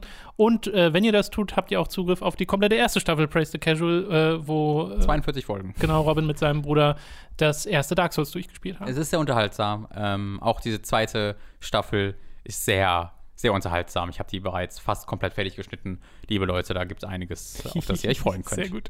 Äh, und es hat ja jetzt auch ein schickes Design. Und Ja, ich freue mich Intro. so. Äh, das Äh, vielen Dank an alle. Leute, die daran mitgearbeitet haben. Äh, vielen Dank auch hier nochmal äh, an äh, die Rap-Gruppierung Windmills, die ich da Mhm. angeschrieben habe, die uns erlaubt haben, den Titelsong Get Up zu benutzen. Ähm, äh, ich habe unter den Videos auf YouTube und auch auf der Website einen Link zu deren Bandcamp-Page Mhm. verlinkt. Die machen tatsächlich, also das ist keine Dark Souls-Band, äh, aber die haben ein, zwei Songs, unter anderem eben auch Get Up, die an Dark Souls und Demon's Souls Mhm. sich orientieren. Sie haben auch einen Song Bring Out the Sun, heißt er, äh, der den Soundtrack von Demon's Souls nutzt als Remix und das ist überragend. Das ist sehr cool, ja. Okay, ab äh, 10 Dollar bzw. Euro werdet ihr zum Feedbacker und ihr könnt zum Beispiel an Votings teilnehmen fürs nächste Late to the Party. Bei meinem letzten äh, Voting, das Spiel, was da gewonnen hat, äh, da hatte ich dann technische Probleme mit, habe ich jetzt auch gepostet auf Patreon und Steady. Äh, da muss ich noch gucken, wie und also wie ich das in der bestmöglichen Form zum Laufen kriege, weil da möchte ich eigentlich keinen so großen Kompromiss eingehen. Äh, bis dahin kommt dann was anderes, an dem ich gerade arbeite. Äh, und ab 25 Dollar bzw. Euro werdet ihr zu Podcast-Produzenten und werdet namentlich hier im Podcast erwähnt. Wir bedanken uns jetzt nämlich bei den folgenden Podcast-Produzenten: Michael Noritz Wolf, Jan Lippert, Christopher Dietrich. Geribor wird hoffentlich dieses Mal wieder vorgelesen und grüßt alle, außer Robin. Und ist scheinbar nachtragen. Ja, das ist schon. Julian Dreves, Felix Kiel, Don Stylo, Michael, Fure96 oder Fure96. Schreib mir gerne, wie man deinen Namen ausspricht. U-R-E? Ja. Lignum, Tommy88088, Apu42, Maggie Power, Formel Hooked Fan Nummer 1, Gustian, Rocket Rüpel, Numimon digitiert zu Sebastian Diel, The Epic Snowwolf, Markus Ottensmann, Hauke Brav, McLovin 008, Dito, Lisa Willig, Zombie und Wintercracker und Autaku, Lennart Struck, Oliver Zirfers, Christian Hündorf, Julia Marinitsch und Simon Dubicai. Vielen Dank an alle Podcast-Produzenten. Thank you. Und das war's mit diesem Podcast. Vielen Dank auch fürs Zuhören. Auch weiterhin von Robin auch vielen Dank, der immer noch dabei ist, sich bei den Podcast-Produzenten bedanken, aber er wird sich gleich nochmal bei euch bedanken fürs Zuhören. Und wir hören uns dann hoffentlich nächste Woche wieder. Wenn, ach siehst du, das ist etwas, was ich mit Robin noch besprechen wollte. Ja, wir machen es jetzt einfach live im Podcast. Äh, Dienstag guckt FM, weil ja Montag das Ding stattfindet mit äh, Gamescom. Äh, ist das für der Zeit oder was? Na, Montag 20 Uhr ist ja die Gamescom-Präsi und Ach man so, könnte Dienstag im Podcast darüber dann Das würde sehr viel Sinn reden. ergeben. Genau. Da Das heißt, äh, habt ihr jetzt live mitbekommen, nächste Woche Uh. Dienstag der Podcast Hooked FM. Bis dahin, äh, schöne Woche und äh, auf Wiedersehen.